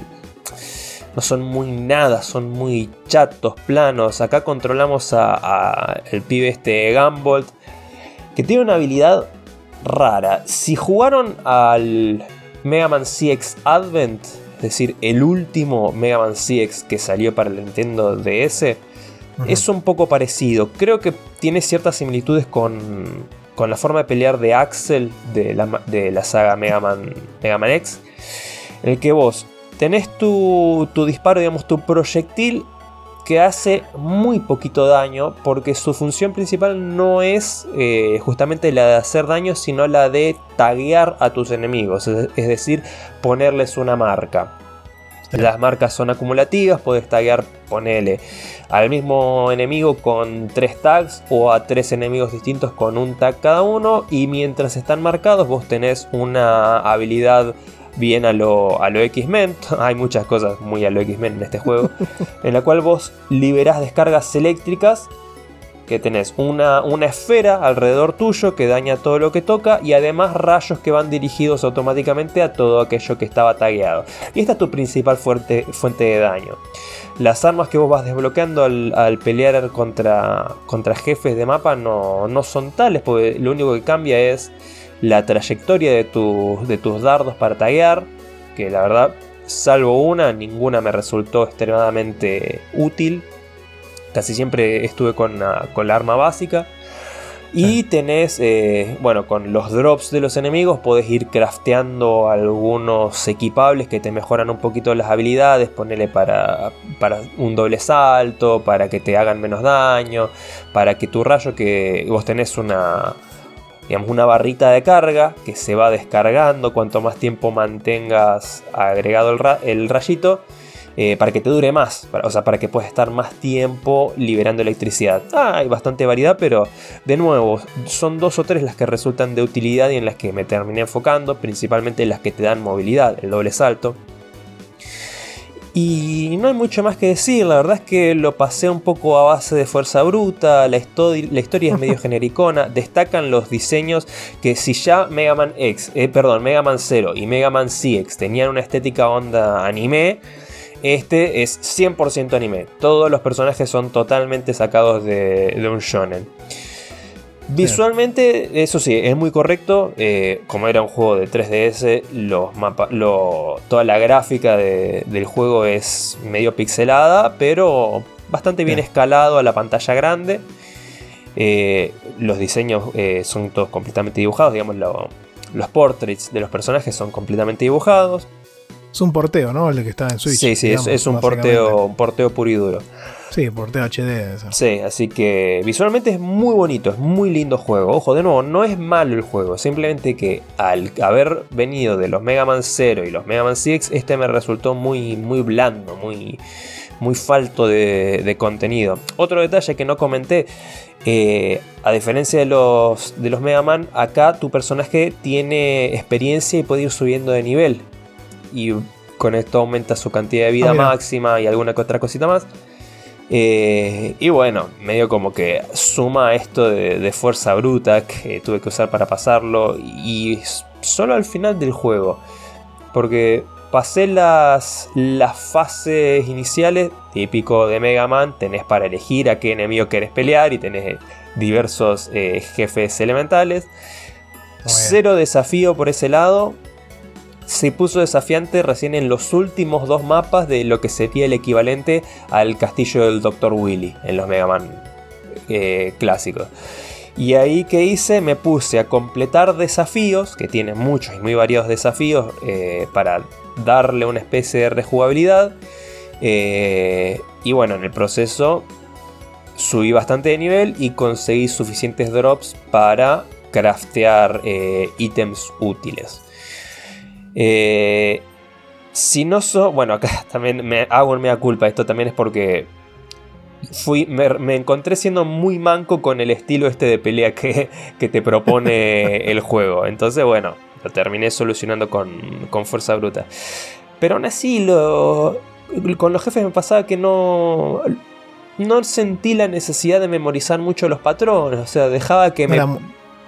No eran muy desafiantes, digamos. No, dejaba que me peguen y antes de que me, de que me vacíen la vida ya los había matado. y, y para la típica refight al final, de cuando tenés Sí. que volver a pelearle a todos lo- los jefes de nuevo en, la última, en el último tramo. La voz Rush. sí. Claro, que por suerte no es tan boss rush, sino que te los van separando un poquito y te justifican con unas cositas de historia que le vuelvas a pelear. Ah, bien. Eh, nada, ahí sí, algunos me cagaron a bifes y ahí lo solucioné de nuevo, leveleando un toque y mejorando algunos ítems para pasarlo a fuerza bruta tanqueando los golpes. Eh, Eh. uh, sí. Eh, no te puedo dejar de preguntar porque estaba viendo recién un par de cosas de quién lo hizo el juego y demás. Este, la música, ¿qué tal? Porque me parece que debe ser buena, ¿no?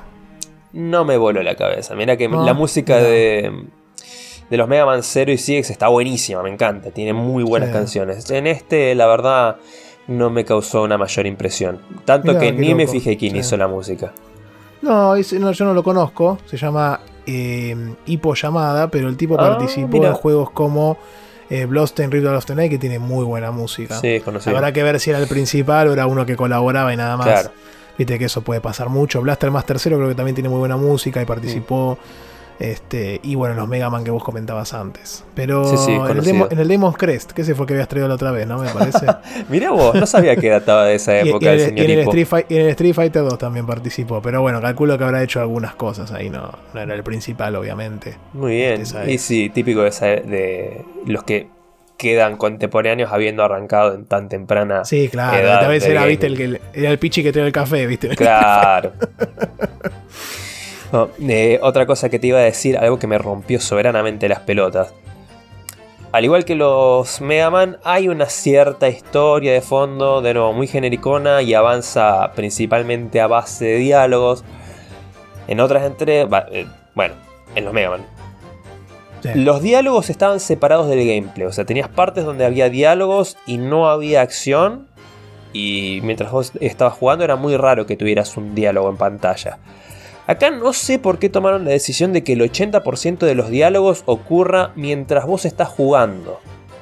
Y Oh, encima, malísimo. y encima Sí. son bastante invasivas las, las burbujas de diálogo. Por suerte podés o desactivarlas o cambiarles la, la transparencia. Pero flaco, no me pongas diálogos a los que le tengo que, que prestar atención En un juego de du- acción. durante el juego y Ay. mucho menos en una puta boss fight. Tenía, estaba en una boss fight y lo- los chabones me empezaron a hablar como, no, en, en la pelea final, un- el tipo hablándome y yo debatiéndome, primero le presté atención y resultó ser una táctica eh, eh, distractiva porque me cagó a bifes porque no le podía prestar atención al patrón porque estaba leyendo. Dije, ya fue, me chupa un huevo la historia, me voy a los bifes y a la mierda, después lo, la historia en otro lado. ¿Cómo me rompió eso de las pelotas?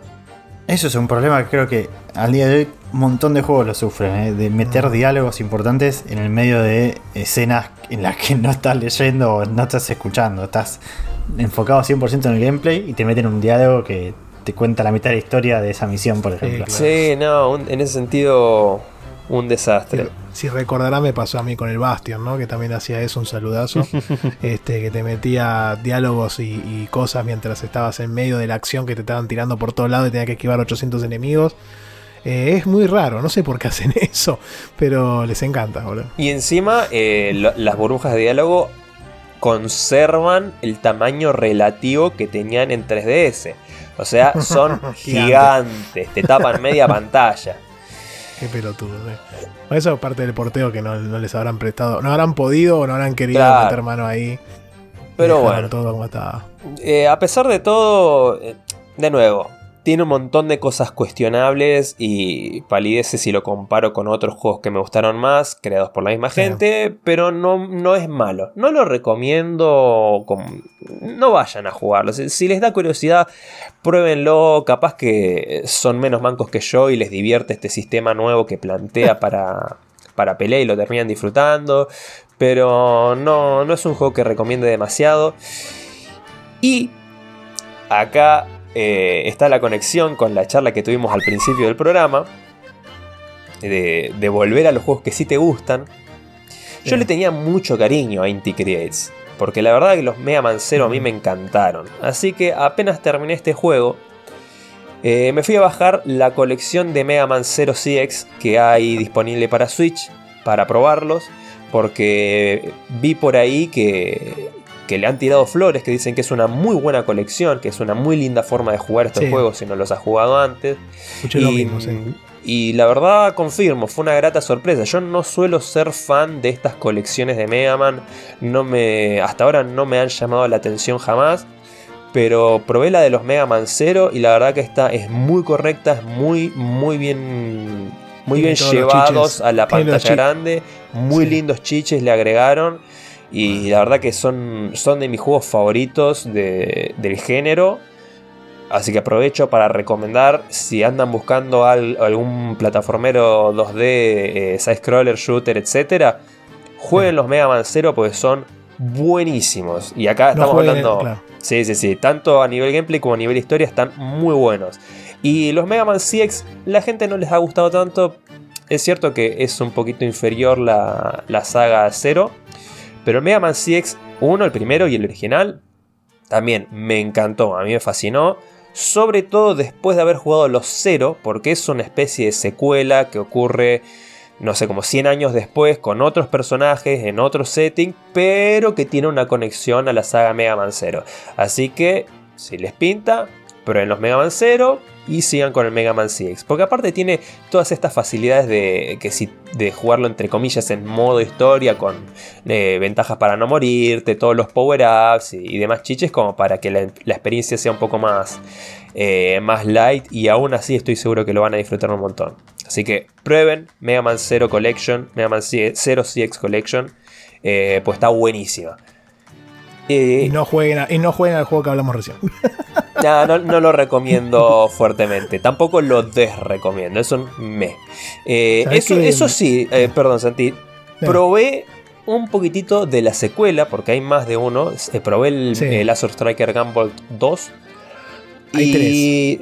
No, el 3 va a salir este año. Ah, no salió. sale 2022, sale dice. dentro de poquito. Lo que hay, eh, lo que sí salió es el Luminous Avenger 9, que es. eh, Sí.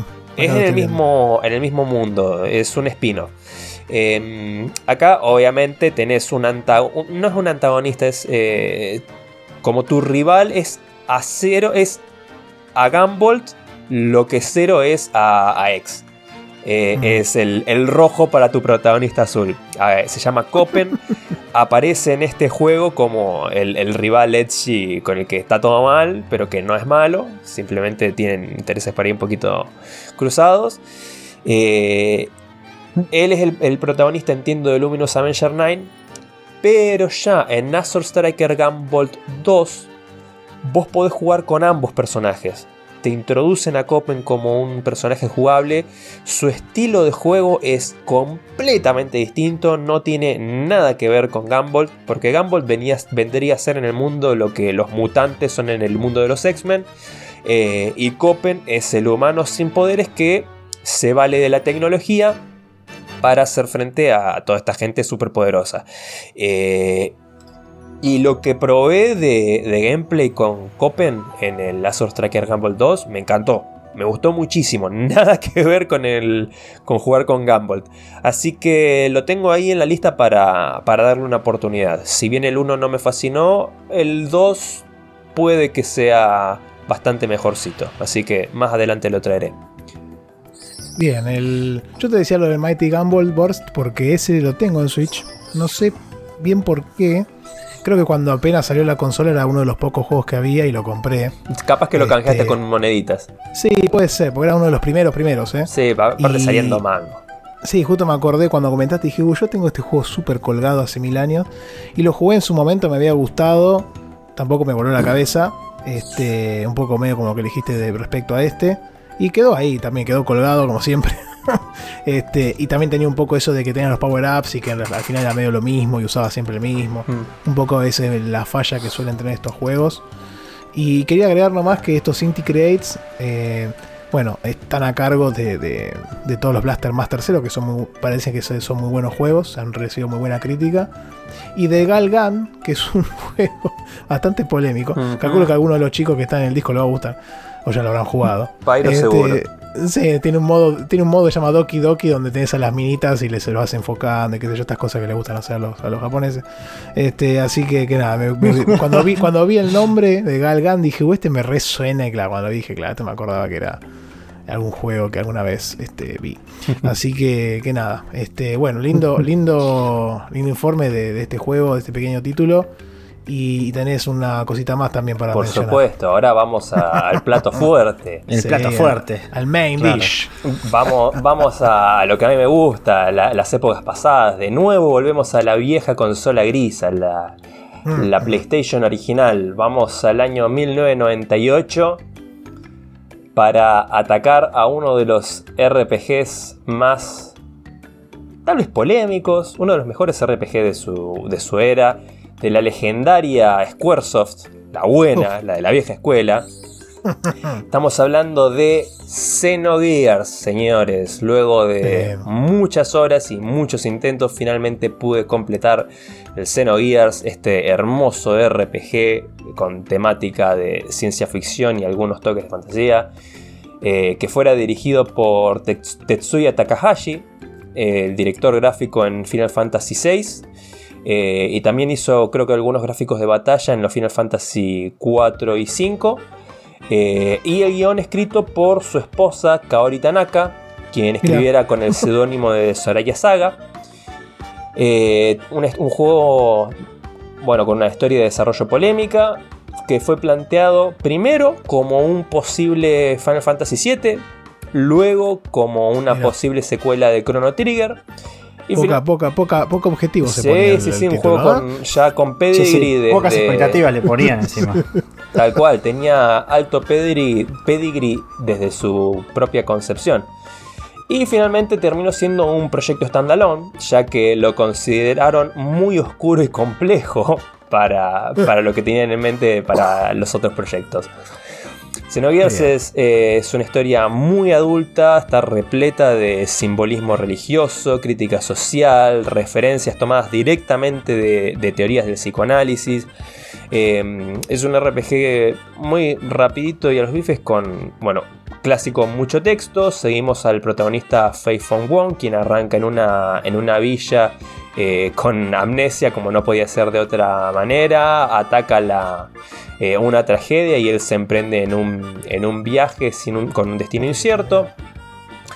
Eh, en realidad, previo a esto, vemos una, una intro animada en la cual hay una tragedia en una, una especie de nave espacial gigante que como colon- colonizadora que tiene gente adentro, pasan cosas, eh, la nave se estrella en un planeta, eh, vamos a una toma en una playa donde hay una mujer de pelo largo violeta desnuda mirando al horizonte, luego te cuentan un poquito el trasfondo geopolítico de, este planeta y ya pasamos a una escena ominosa de, de donde en medio de un campo de batalla con mechas, se rompe todo y ahí sí vamos a lo que mencioné recién, que era Faye tranquilo en una villa donde no pasa nada, pero ya sabemos que algo va a pasar. Con Ya esta, tu- sí, tu sí, destino. arranca muy a los bifes tirándote eh, mucha... Cállese señor. El estilo, el estilo, estoy viendo algunas imágenes, es bastante particular el estilo gráfico, ¿no? Es como... Eh, sí, de esto ya me explayaré en otro momento. Básicamente hicieron lo opuesto Sí. a lo que venían haciendo en vez de hacer eh, di- en modelos poligonales sobre un mapa pre-renderizado. Acá tenemos un mapa en 3D con sprites, eh, con los, los personajes siendo sprites.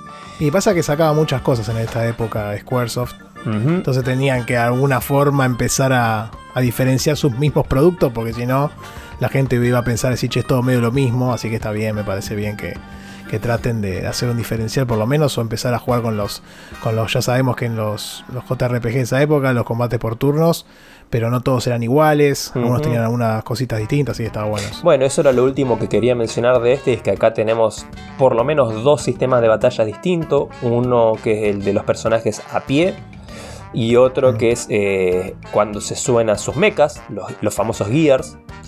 Eh, pues sí, en este juego tenemos mechas. Por lo menos tenemos esos dos modos de batalla. Como corresponde. Pero si quieren saber más sobre este juego van a tener que esperar un poco. Porque, Apa, ¿por ¿qué, qué? por- qué pasa? este iba a ser el tercer juego sobre el cual yo haga un informe extenso de esos de una hora que me gusta hacer a mí cuando un juego me, conquista, como anteriormente ocurriera con Metroid Prime o con la saga Trails in the Sky. En el principio. Y además, para este en particular, eh, elevé la apuesta y le hice una invitación al señor Marcio Rosa, quien eh, algunos conocerán porque también es eh, está eh, en, algunos otros podcasts, en este caso en, Engrapados y en 5G, el cual muy amablemente aceptó la invitación. Y tuvimos una... Y también tiene un gran historial en el podcast, ¿no? Ha estado en Aspen. Sí, sí, sí, por supuesto. Eh, eh gran personaje de la escena podcastil argentina. Sí, sí, ha estado en otros proyectos anteriores, así que que de ahí lo, pueden ya ubicar también seguramente. Sí, sí, así que aceptó y tuvimos una charlita que mi idea era hacer una charla breve, media horita, ponele, eh, entre dos conocedores ya del juego, para incluirla dentro de este programa. Pero como somos unos manijas de mierda, esa charla se extendió por encima de la hora. Así que hubo un cambio de dirección a último momento y ya les anunciamos que se viene un nuevo subproducto de, la logia del backlog. Apa, apa. Se vienen los archivos secretos de la logia, señores, los cuales serán eh, una serie de programas enlatados con spoilers, por los, eh, creemos que van a ser siempre con spoilers. Y la única regla es que no va a haber reglas, no vamos a tener un formato definido como lo tenemos para nuestras emisiones. Eh, eh, regulares, sino que probablemente vamos a tener invitados, eh, tal vez no, tal vez no siempre, pero nos enfocaremos en algún juego, saga o, en algo que, nos guste tanto que querramos dedicarles un poquito más, un programa dedicado. Así que ya la semana que viene, desde la emisión de este programa, van a tener disponible para, para entretenerse entre, en el medio de la quincena la, archivos secretos de la logia o era la logia archivos secretos. No, no, archivos secretos de la logia. Bueno, los archivos, secretos, de la, logia. y el episodio 1 será Xenogears, protagonizado por quien les habla, Porco y el señor Marcio Rosa. Este, sí, no, no se lo pueden perder. Nosotros hemos tenido el agrado de tener un sneak peek del, del material y la verdad que está muy muy bueno, así que los invitamos a que la semana que viene lo, lo escuchen, que, van a tener a dos fanáticos del, de este título. Además, Marcio Rosa siempre ha dicho que este era su juego de la vida y qué sé yo, así que va a ser muy interesante escuchar su, su campana al respecto y todas sus opiniones. Este, así que vamos a ver este, después la recepción que tiene, si hacemos otros más o no, vamos a considerarlo. pero, pero sí, escúchenlo que va a estar muy interesante y va a estar lindo el formato.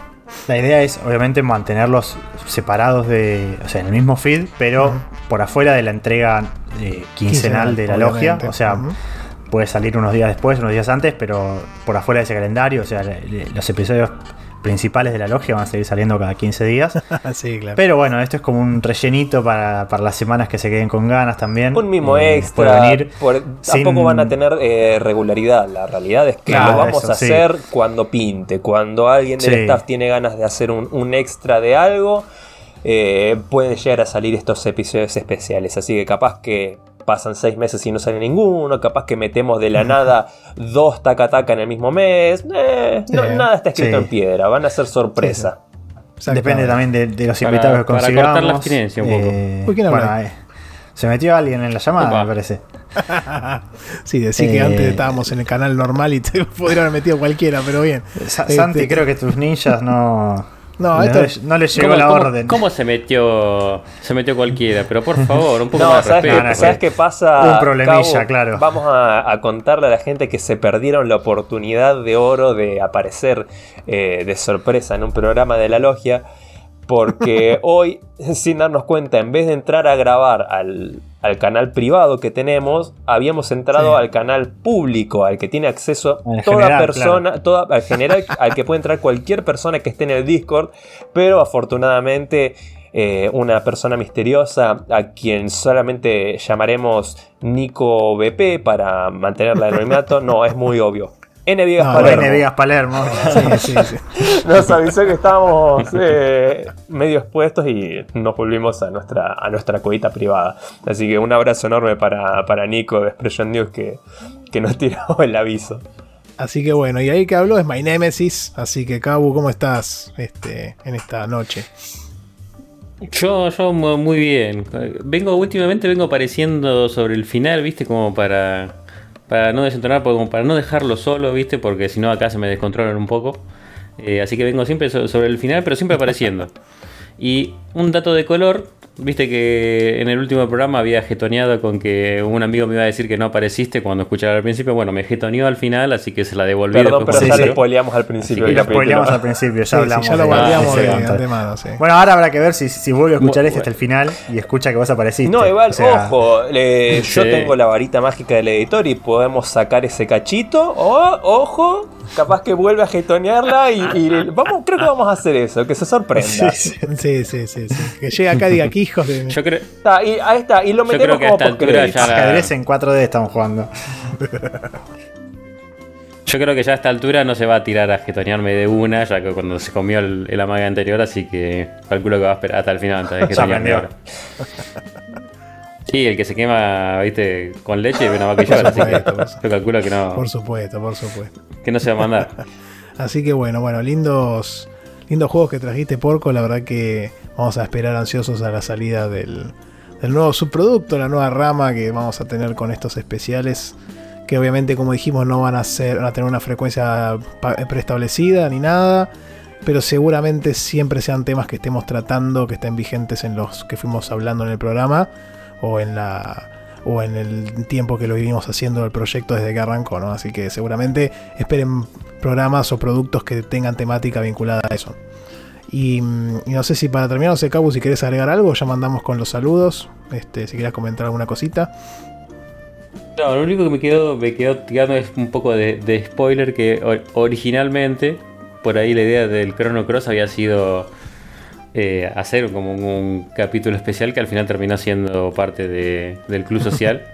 Pero bueno, estaba siempre la idea, así que está bueno ahora que haya arrancado por fin la, la idea Sí, de el hacer los Trigger. este, sí, pasa que bueno, el, Chrono Trigger. el- sí, ese al final no prosperó, este, pero porque igual es un gran juego. Igual es- en cualquier momento se puede hablar de Chrono Trigger, así que no lo descartamos porque es una joya temporal, como siempre digo, es el mejor juego de la historia, así que en cualquier momento puede venir un especial y que hablemos más, lo, lo hemos pasado todos por suerte. Bueno, mira, te tiro, te tiro un spoiler muy chiquitito de, de lo que pueden llegar a ver luego en Xenogears.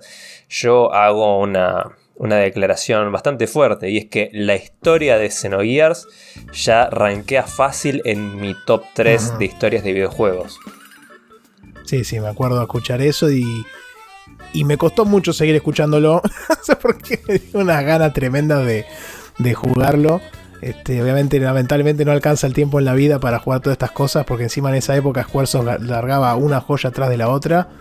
Este, este título, el Chrono Cross, todos los Final Fantasy de esa época, principalmente el 7 y el 9, todos grandes juegos, aparte han tenido otros RPGs mucho más chiquitos. Bueno, el, Parasite Eve era de estos, ¿no? También que hablaste vos la otra vez, que también es muy buen juego, así que era difícil, ya en esa época lamentablemente uno no, no tenía la Play 1, entonces no lo jugué, y ya hoy en día con todo lo que sigue saliendo, más esto es como que se vuelve difícil, pero bueno, este lindo, lindo poder traer una joya así de, de esa época dorada del, de los JRPGs, así que, que bien. Y, y bueno, ya con eso avanzamos a, al final del programa, vamos a, a saludar a los hermanos de la logia, que, que nos acompañan con sus comentarios y con sus con sus este, eh, opiniones y demás cosas de este, quincena a quincena. Si quieren arranco con un mail que nos mandó el señor este, Guillermo Pérez Luján, alias Bastion, alias Shadow Walker, alias Seba Saga. y y- esta- fue interesante porque fue más o menos como una consulta que surgió en el Discord. Y creo que nuestro amigo Sakul, que no está, lo chicañó y le dijo, mandalo por mail, así lo hablamos. Y bueno, obviamente respondió al llamado y nos mandó un mail. Y voy a pasar a leerlo para que podamos contestar entre todos. Dice, dudas sobre el bingo del backlog. Hola muchachos de la logia, les quería hacer una consulta a la hora de elegir qué casilla voy a completar del bingo. Hay una casilla que dice juego en tercera persona. Ah, de acuerdo esta pregunta. Pero ¿a qué aplica exactamente eso, no? Porque estaba pensando en jugar el Hub, que es un juego con vista isométrica. pero para mí también sería de tercera persona, con la diferencia que la cámara está más lejos de lo habitual e isométrica, ¿no? Si pudieran aclararlo durante el programa sería buenísimo. Saludos, Bastion. Así que muchas gracias, Bastion, por mandarnos este, este correo. No sé si alguno quiere arrancar a, contestarle si esto califica o no en el casillero. Yo, yo, creo que la discusión acá se torna un poco en si ser literal o no. Todos más o menos sabemos que eh, tercera persona se le dice más que nada generalmente por ahí el shooter o algo, ¿viste? cuando ves a la persona corriendo adelante y vos estás como en una cámara atrás eh, y lo seguís, es como si fuera una primera persona más atrás. Sí. Una, una cosa así. Eh, pero obviamente hay muchos que son tercera persona si lo tomas literal. yo creo que nos tendríamos que ceñir al, al típico de definición de tercera persona, que es este, como que se mira medio de atrás como si fuera una primera persona un poco más atrás, como si te siguieran con un dron, una cosa así. Eh, a eso tendríamos que ceñirnos. Pero no sé, bueno, acá por ahí Porco de Grey tiene. Baja el martillo. Yo, creo que me voy a abstener de opinar esta vez porque no tengo una opinión definida. Muy bien. lo que pasa es que eso abre la puerta eh, a, que hasta un Age of Empires se considere juego en tercera persona. Lo que me parece complicado, por eso es polémico, me animo, sí. no, yo lo, que voy a decir es que está mal catalogado, principalmente. Y no sé por qué razón habrá quedado así en el, en el, en el ingenio colectivo ¿no? o en la opinión popular de, de, los géneros o de los tipos de vistas de los juegos. Pero yo creo que la tercera persona nace en contraposición a la primera persona. Entonces, si la primera persona es la cámara dentro del cuerpo del personaje, o sea, viviendo todo desde, la vista del mismo personaje, la tercera persona, en contraposición a la primera persona, es como vivir todo fuera del personaje. Entonces, yo adhiero a lo que dice Cabo, es cuando la cámara está detrás del tipo o del, o del personajito y que este, no es primera persona, sino tercera persona. Segunda persona no conocemos todavía qué juegos pueden llegar a ser, sería interesante un concepto de explorar, pero este, en este caso terceras personas, tercera persona, perdón, es un tipo de juego que se vincula con juegos de acción o, juegos de, RPG de acción también, de aventura, en donde la cámara está detrás del personaje y va moviéndose de esa forma. Este, y, y siempre sigue al personaje, digamos que es una cámara que más o menos no voy a decir que nació, pero que tuvo su primera incursión con el Mario 64, por decirlo de una forma, en donde, donde Nintendo te metió a la Kitu para hacerte entender o interpretar al jugador que la cámara la manejaba, que tenías un camarógrafo, que, que igual es una bolude, porque te aparece la Kitu, pues igual tenés la cámara y estás viendo el juego, así que en realidad habría otro la Kitu, no sé. Pero, pero bueno, e, e, eso es más que nada, eh, lo vamos a ver en las plataformas 3D también. Eh, va por ese lado principalmente este, los RTS o, o, los que son por turnos, juego de estrategia, qué sé yo, las cámaras isométricas, eso en realidad es justamente cámara isométrica, no es tercera persona. Tercera persona es más que enfocan al personajito de atrás o de los costados, qué sé yo, pero que es como esa cámara que está directamente dedicada al, al personaje. También puede ser, como lo mencionamos, ya lo trajimos antes al juego, al Resident Evil 4, la cámara on, shoulder, ¿no? En el, hombro, eso también es una tercera persona, pero le cambia la perspectiva nomás. Así que ese tipo de juegos son los que entendemos que, que, califican para, ese tipo de, consigna dentro del bingo, que, que obviamente para el que si alguien nos está escuchando por primera vez, nosotros tenemos ahí el bingo en el Discord. Se pueden sumar a, completar las consignas es una, tenemos un tablero con un montón de, consignas para ir llenando el backlog y, acompañar un poco, darle un poquito más de ritmo a, ir este, sacando juegos del backlog, cumpliendo esas, esas opciones o, consignas. Y bueno, una de ellas era un juego en tercera persona. Así que, nada, esperemos que esto haya podido responder. No sé si alguno quiere agregar algo más. Este, o le, respondemos al amigo Bastian. Bueno, pero muchas gracias por su correo, así que sigan mandándonos mails al, correo y, lo vamos a ir leyendo al aire como en este caso. Eh, seguimos avanzando con, con otros comentarios, tenemos en YouTube algunos, este, del último programa, puntualmente del programa 24. Eh, el amigo Esteban Silva nos, nos, mandó buena gente para cuando cumplan un año. Propongo que salgan los 5 integrantes en el video en lugar de las capturas de los juegos. No sé si va a ocurrir eso puntualmente, pero tenemos alguna sorpresita tal vez para, para el aniversario. Es el compañero de oficina que me, me picanteó ahí. A ver, a ver cuándo, sal- cuándo salen todos en video. Le digo, si me va a picantear, le digo, picantealo en YouTube. Le digo, no me la picantees acá en la oficina nada más. Muy bien. Bueno, bien. Así que bueno, lo- se copó y la mandó ahí por YouTube. Tenemos un público muy fiel, ¿no? Le estamos siempre los, los, los, los- los- los, este, los picanteamos, los pinchamos para que vayan a otras redes y contactos y nos mandan, así que muy bien. Muchas gracias por el mensaje. Claro, Eh, porque si no me picanteaba a mí solo. Le digo, no, sí, a nadie picantea claro, todo. llegue, le digo. escúchame. Así que bueno, atense atentos, vamos a decir nada más del, del aniversario. Este, después le- le- eh, Leonel Vigor- Leandro Vigoré nos mandó aguante la logia los bancos de cemento. Muchas gracias, la verdad que sí, nos ha escrito, nos ha mandado por Telegram, también por mail, todo, así que ¿No le fue nuestro primer, nuestro primer eh, mensaje? Y creo que sí, seguro. Y si no fue, haber sido el segundo, pero este está, está ahí de primer momento, así que un grande. Seguidor desde la hora cero. Muy bien, muy bien. Así que es, es nuestro faldo, digamos. Después Joseba nos escribió también y, y nos puso, vengo del presente. Mira, lástima que no está acá en el programa, me puso. Y Sakul aún no ha jugado al Witcher 3. Así que Sakul cuando escuches esto... Terrible Salud. picanteada. Sí, sí. Sakul, cuando escuches esto, estás más que invitado para que lo para que lo juegues. No sé, andaba leyendo los libros, así que tal vez esté en algo de eso, pero todavía no, no hay novedades. Este, Permítame dudar. Sí, sí, sí, sí, vamos a. como haría Smithers, hacer este. Cero horas, nada. Sigue ju- sin jugar al Witcher. Este, Ese era Skinner. Después Leandro. Na- Skinner. Eh, ¿Qué dije? Smithers. Smithers. Skinner. Sí, sí, este, sí. Leandro Najari después nos escribió. Qué lindo escuchar hablar de Chrono Cross, que lo que comentó Cabu la vez pasada. Eh, yo también lo jugué casi todo con el 2X integrado, no el que te aumenta la velocidad.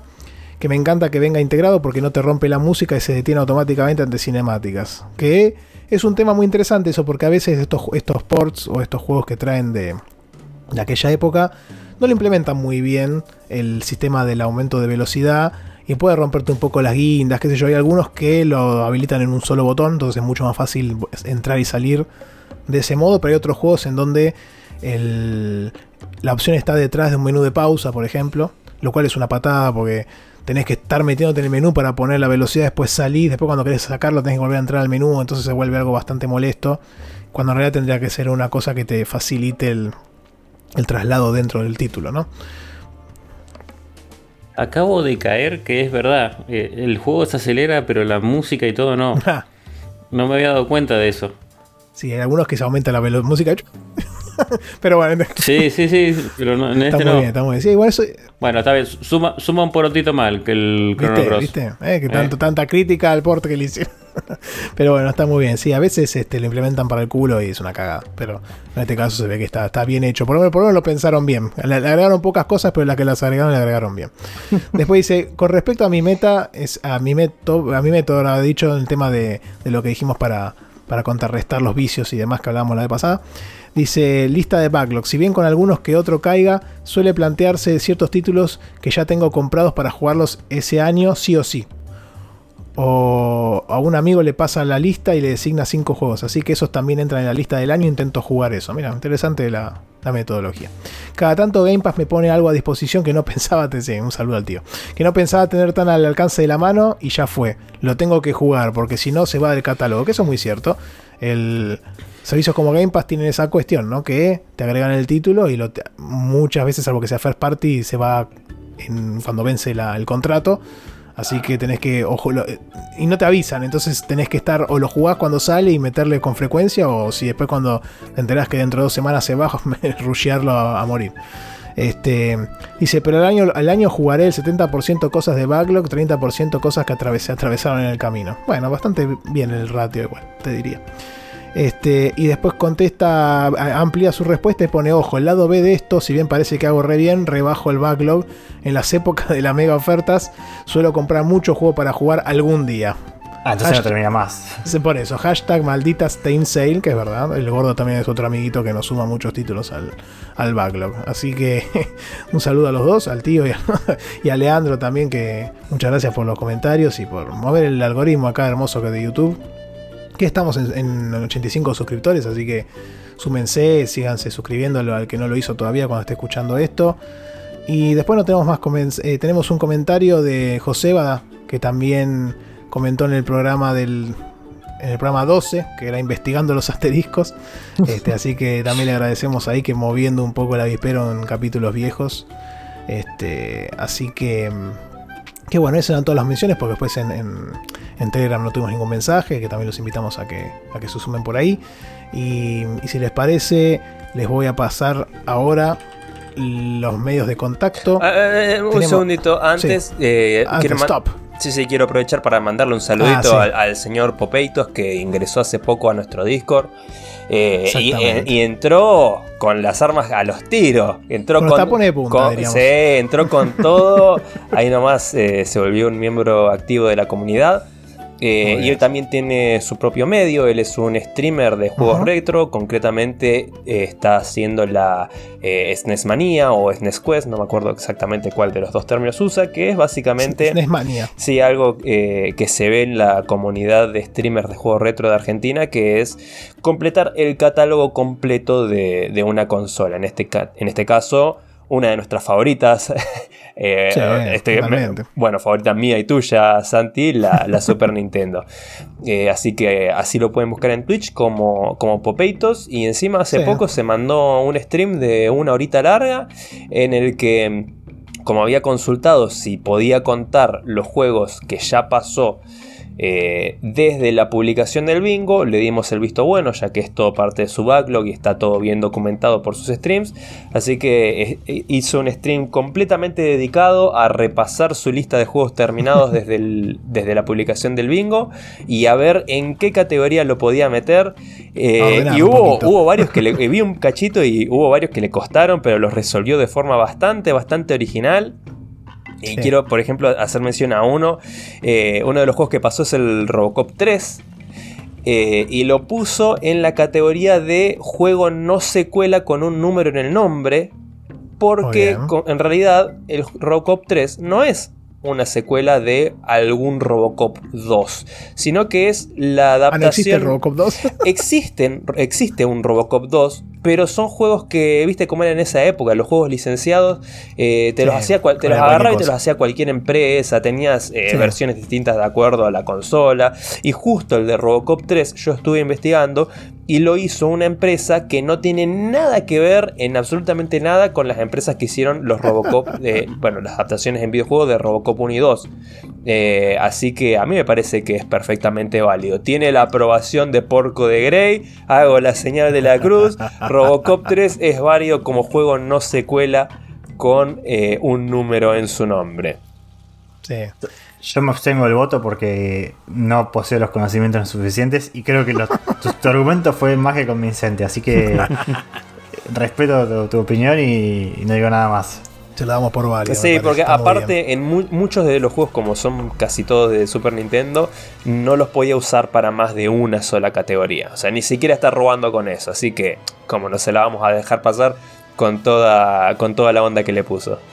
Sí, quería aclarar un poco también ahí que él nos comentaba, para cualquier otra persona que se esté sumando ahora o más adelante, eh, eh, es válido utilizar juegos que uno ha pasado en el año, obviamente, este, para completar casilleros que ya hayan estado en el bingo, porque nosotros arrancamos esto a principio de año. Y obviamente hay gente que nos va a empezar a conocer ahora o, en el futuro, ¿no? Este, obviamente él lo tiene súper documentado porque tiene un canal de Twitch en donde va haciendo todas las, las runs y todos los juegos que va completando ya va por el juego número 111, así que imagínense todos los que ha pasado. Y, y, bueno, otros casos de gente que no esté en Twitch o algo, vamos a analizar caso por caso, tampoco nos vamos a poner súper estrictos, pero bueno, tampoco es para que vengan y, ah, ya completé el bingo.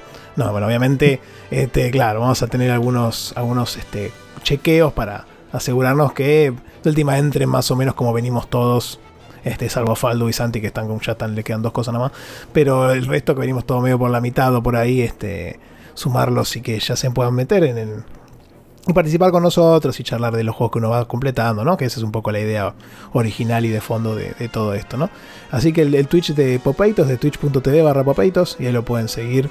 Este, eh, así también yo lo hablábamos con Porco antes, el, el, también tiene un canal de Twitch donde completa los de Sega, así que está, está muy lindo esta, esta metodología porque se genera una linda comunidad con sus seguidores me parece y, y además de ir completando los juegos vas charlando con la gente y está sí, bueno. a, a mí me encanta, yo consumo mucho, es eh, uno de los tipos de stream que más consumo, eh, me, me, la verdad me caen muy bien muchos de los, los streamers en Argentina de, de juegos ah. retro, sí, sí, sí. Sí. Otra cosa que quería comentar es que nos, estuvimos hablando de algunos juegos que completó, mandó un listadito. Y, uno de los que completó fue el, el Ghosts and Goblins 2, el que es para Super Nintendo, que lo completó sin save states, así que mis respetos absolutos porque ese juego es una cosa de... de no, no, es difícil, es un poquito más que difícil. Este, yo lo intenté jugar en algún momento cuando estábamos haciendo el capítulo 16 y no pasé de la primera pantalla y me pudrí un poco. Pero así que bien, bien, bien ahí por él, mis respetos por haber pasado sin save states. Este, creo que eso también hace que los juegos que estos, porque los cuando pasas con save state te duran 3 horas, pero si los haces a la vieja escuela te duran, no sé, 12, 15 horas fácil porque morís a morir, a, morís un montón. Así sufrí yo con el Demon Crest. Claro, por eso, es una cosa que, que te, Igual tengamos en cuenta que si ya lleva ciento y pico de juegos de Super Nintendo, la debe tener más que clara jugando los juegos. Sí, sí, sí, obviamente, obviamente. Pero viste que igual son difíciles, ¿eh? No creas que más allá de uno que tener la, la experiencia, eh, no, no, te complican igual. ¿eh? Así que bueno, con ese saludo y con los, los otros, pasamos ya directamente a, a, mencionar nuestras redes y nuestros contactos. Recuerden que tenemos una, un link tree que es linktr.ee barra logia-del-backlog. Ahí entran y van a tener acceso a todas nuestras formas de, consumo del, producto y de todos los programas. Tenemos este Spotify, YouTube, Twitter, Discord y el feed, el RSS para sumarlo a su podcatcher amigo y ahí levantar todos los, programas. Este, nos pueden dejar justamente los comentarios en Twitter, se pueden sumar al Discord. Este, también ahí para charlar, estar en la diaria. En, ahí vamos a contestar todos más o menos rápido. Y también pueden sumarse para comentar de los juegos que estamos dándole en el Club Social Videojueguil. Ya sea los pasados o el presente y los que van a venir. Este, y también podemos hablar un poco de otros juegos que estén jugando que no tengan relación con eso. Tenemos un canal de off topic donde hablamos de cualquier verdura. Así que también son bienvenidos ahí para compartir este, cualquier cosa que quieran. Este, también nos pueden mandar el mail como leímos el del amigo Bastion, el correo es logia del backlog gmail.com y también creo que la, logia del backlog gmail.com todos se redireccionan ahí. Así que lo pueden mandar directamente y no hay ningún problema. Tenemos telegram que ahora no tengo acá pero es logia-del-backlog también arroba adelante. Ahí nos pueden mandar mensajes este, que vamos a pasar también acá en el programa los vamos a comentar y no mucho más creo que ya estamos con eso a youtube ya lo dije Logia del Backlog, este, la Logia del Backlog en YouTube. Este, ahí nos den like, subscribe, toda la campanita, póngansela, todas las cositas que tiene YouTube. Este, inclusive a veces te pones la campana y ni te avisa, ¿viste? Tiene estas cosas que le encanta hacer YouTube. Pero, pero bueno, si ahí súmense para poder este, llegar a los benditos 100 suscriptores y eso nos pueda permitir que el canal en vez de ser, no sé, a ver cómo... Eh, en el canal MDC Channel barra UCSFKTQ, bueno, todo eso puede hacer barra logia del backlog y tener ahí nuestro, nuestro tag personalizado. Este. Yo, yo voy a decir una sola cosa: que según YouTube tenemos eh, 100 eh, personas que nos ven que son únicas. Entonces, a esos 25, no, esos 15 que todavía no se suscribieron. Sí, sí. No sean guachos, si nos están escuchando, eh, poner el suscribir. Por supuesto, por supuesto. a, esos, a esos 15 que no se suscriben les vamos a mandar los ninjas que le mando a cabo todos los programas. Así que fíjense qué quieren hacer o no. ah, mentira. Pero bueno, sí, sí, sí, si, si, se suscriben nos va a servir un montón y, y, es gratis, como diría un montón de youtubers que sigo que siempre dicen las mismas cosas. Así que, mm, y ya con eso vamos a dar cierre a este bello programa número 25 este, el cuarto de siglo, como ya dijimos. En, en, breve nos acercamos al aniversario dentro de dos, así que esténse atentos con las novedades que va a ocurrir ahí. Este, les mandamos un saludo a todos, nos, nos, nos hablamos, nos escuchamos, este, nos leemos en Discord y adiós. Adiós. Chao, chao. Chao, chao.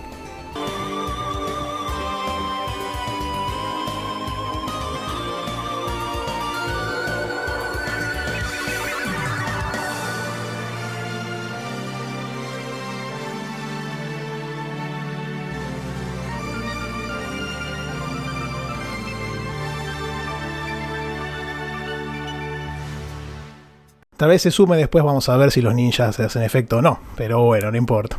Así que ah, me olvidé el nombre de su compa de laburo, pero no cantes victoria y no lo bardees antes de tiempo como la Sí. última vez porque te puede salir el tiro, el tiro por la Sí. culata. ¿ah? Te descubrieron que no escuchabas el Sí. programa completo. Sí, sí, es de los míos, porque como lo bardea, digamos que es casi como un aliado mío. Así que bueno, ahí escucharon a, a Porco y Rami, que son los que me acompañan hoy.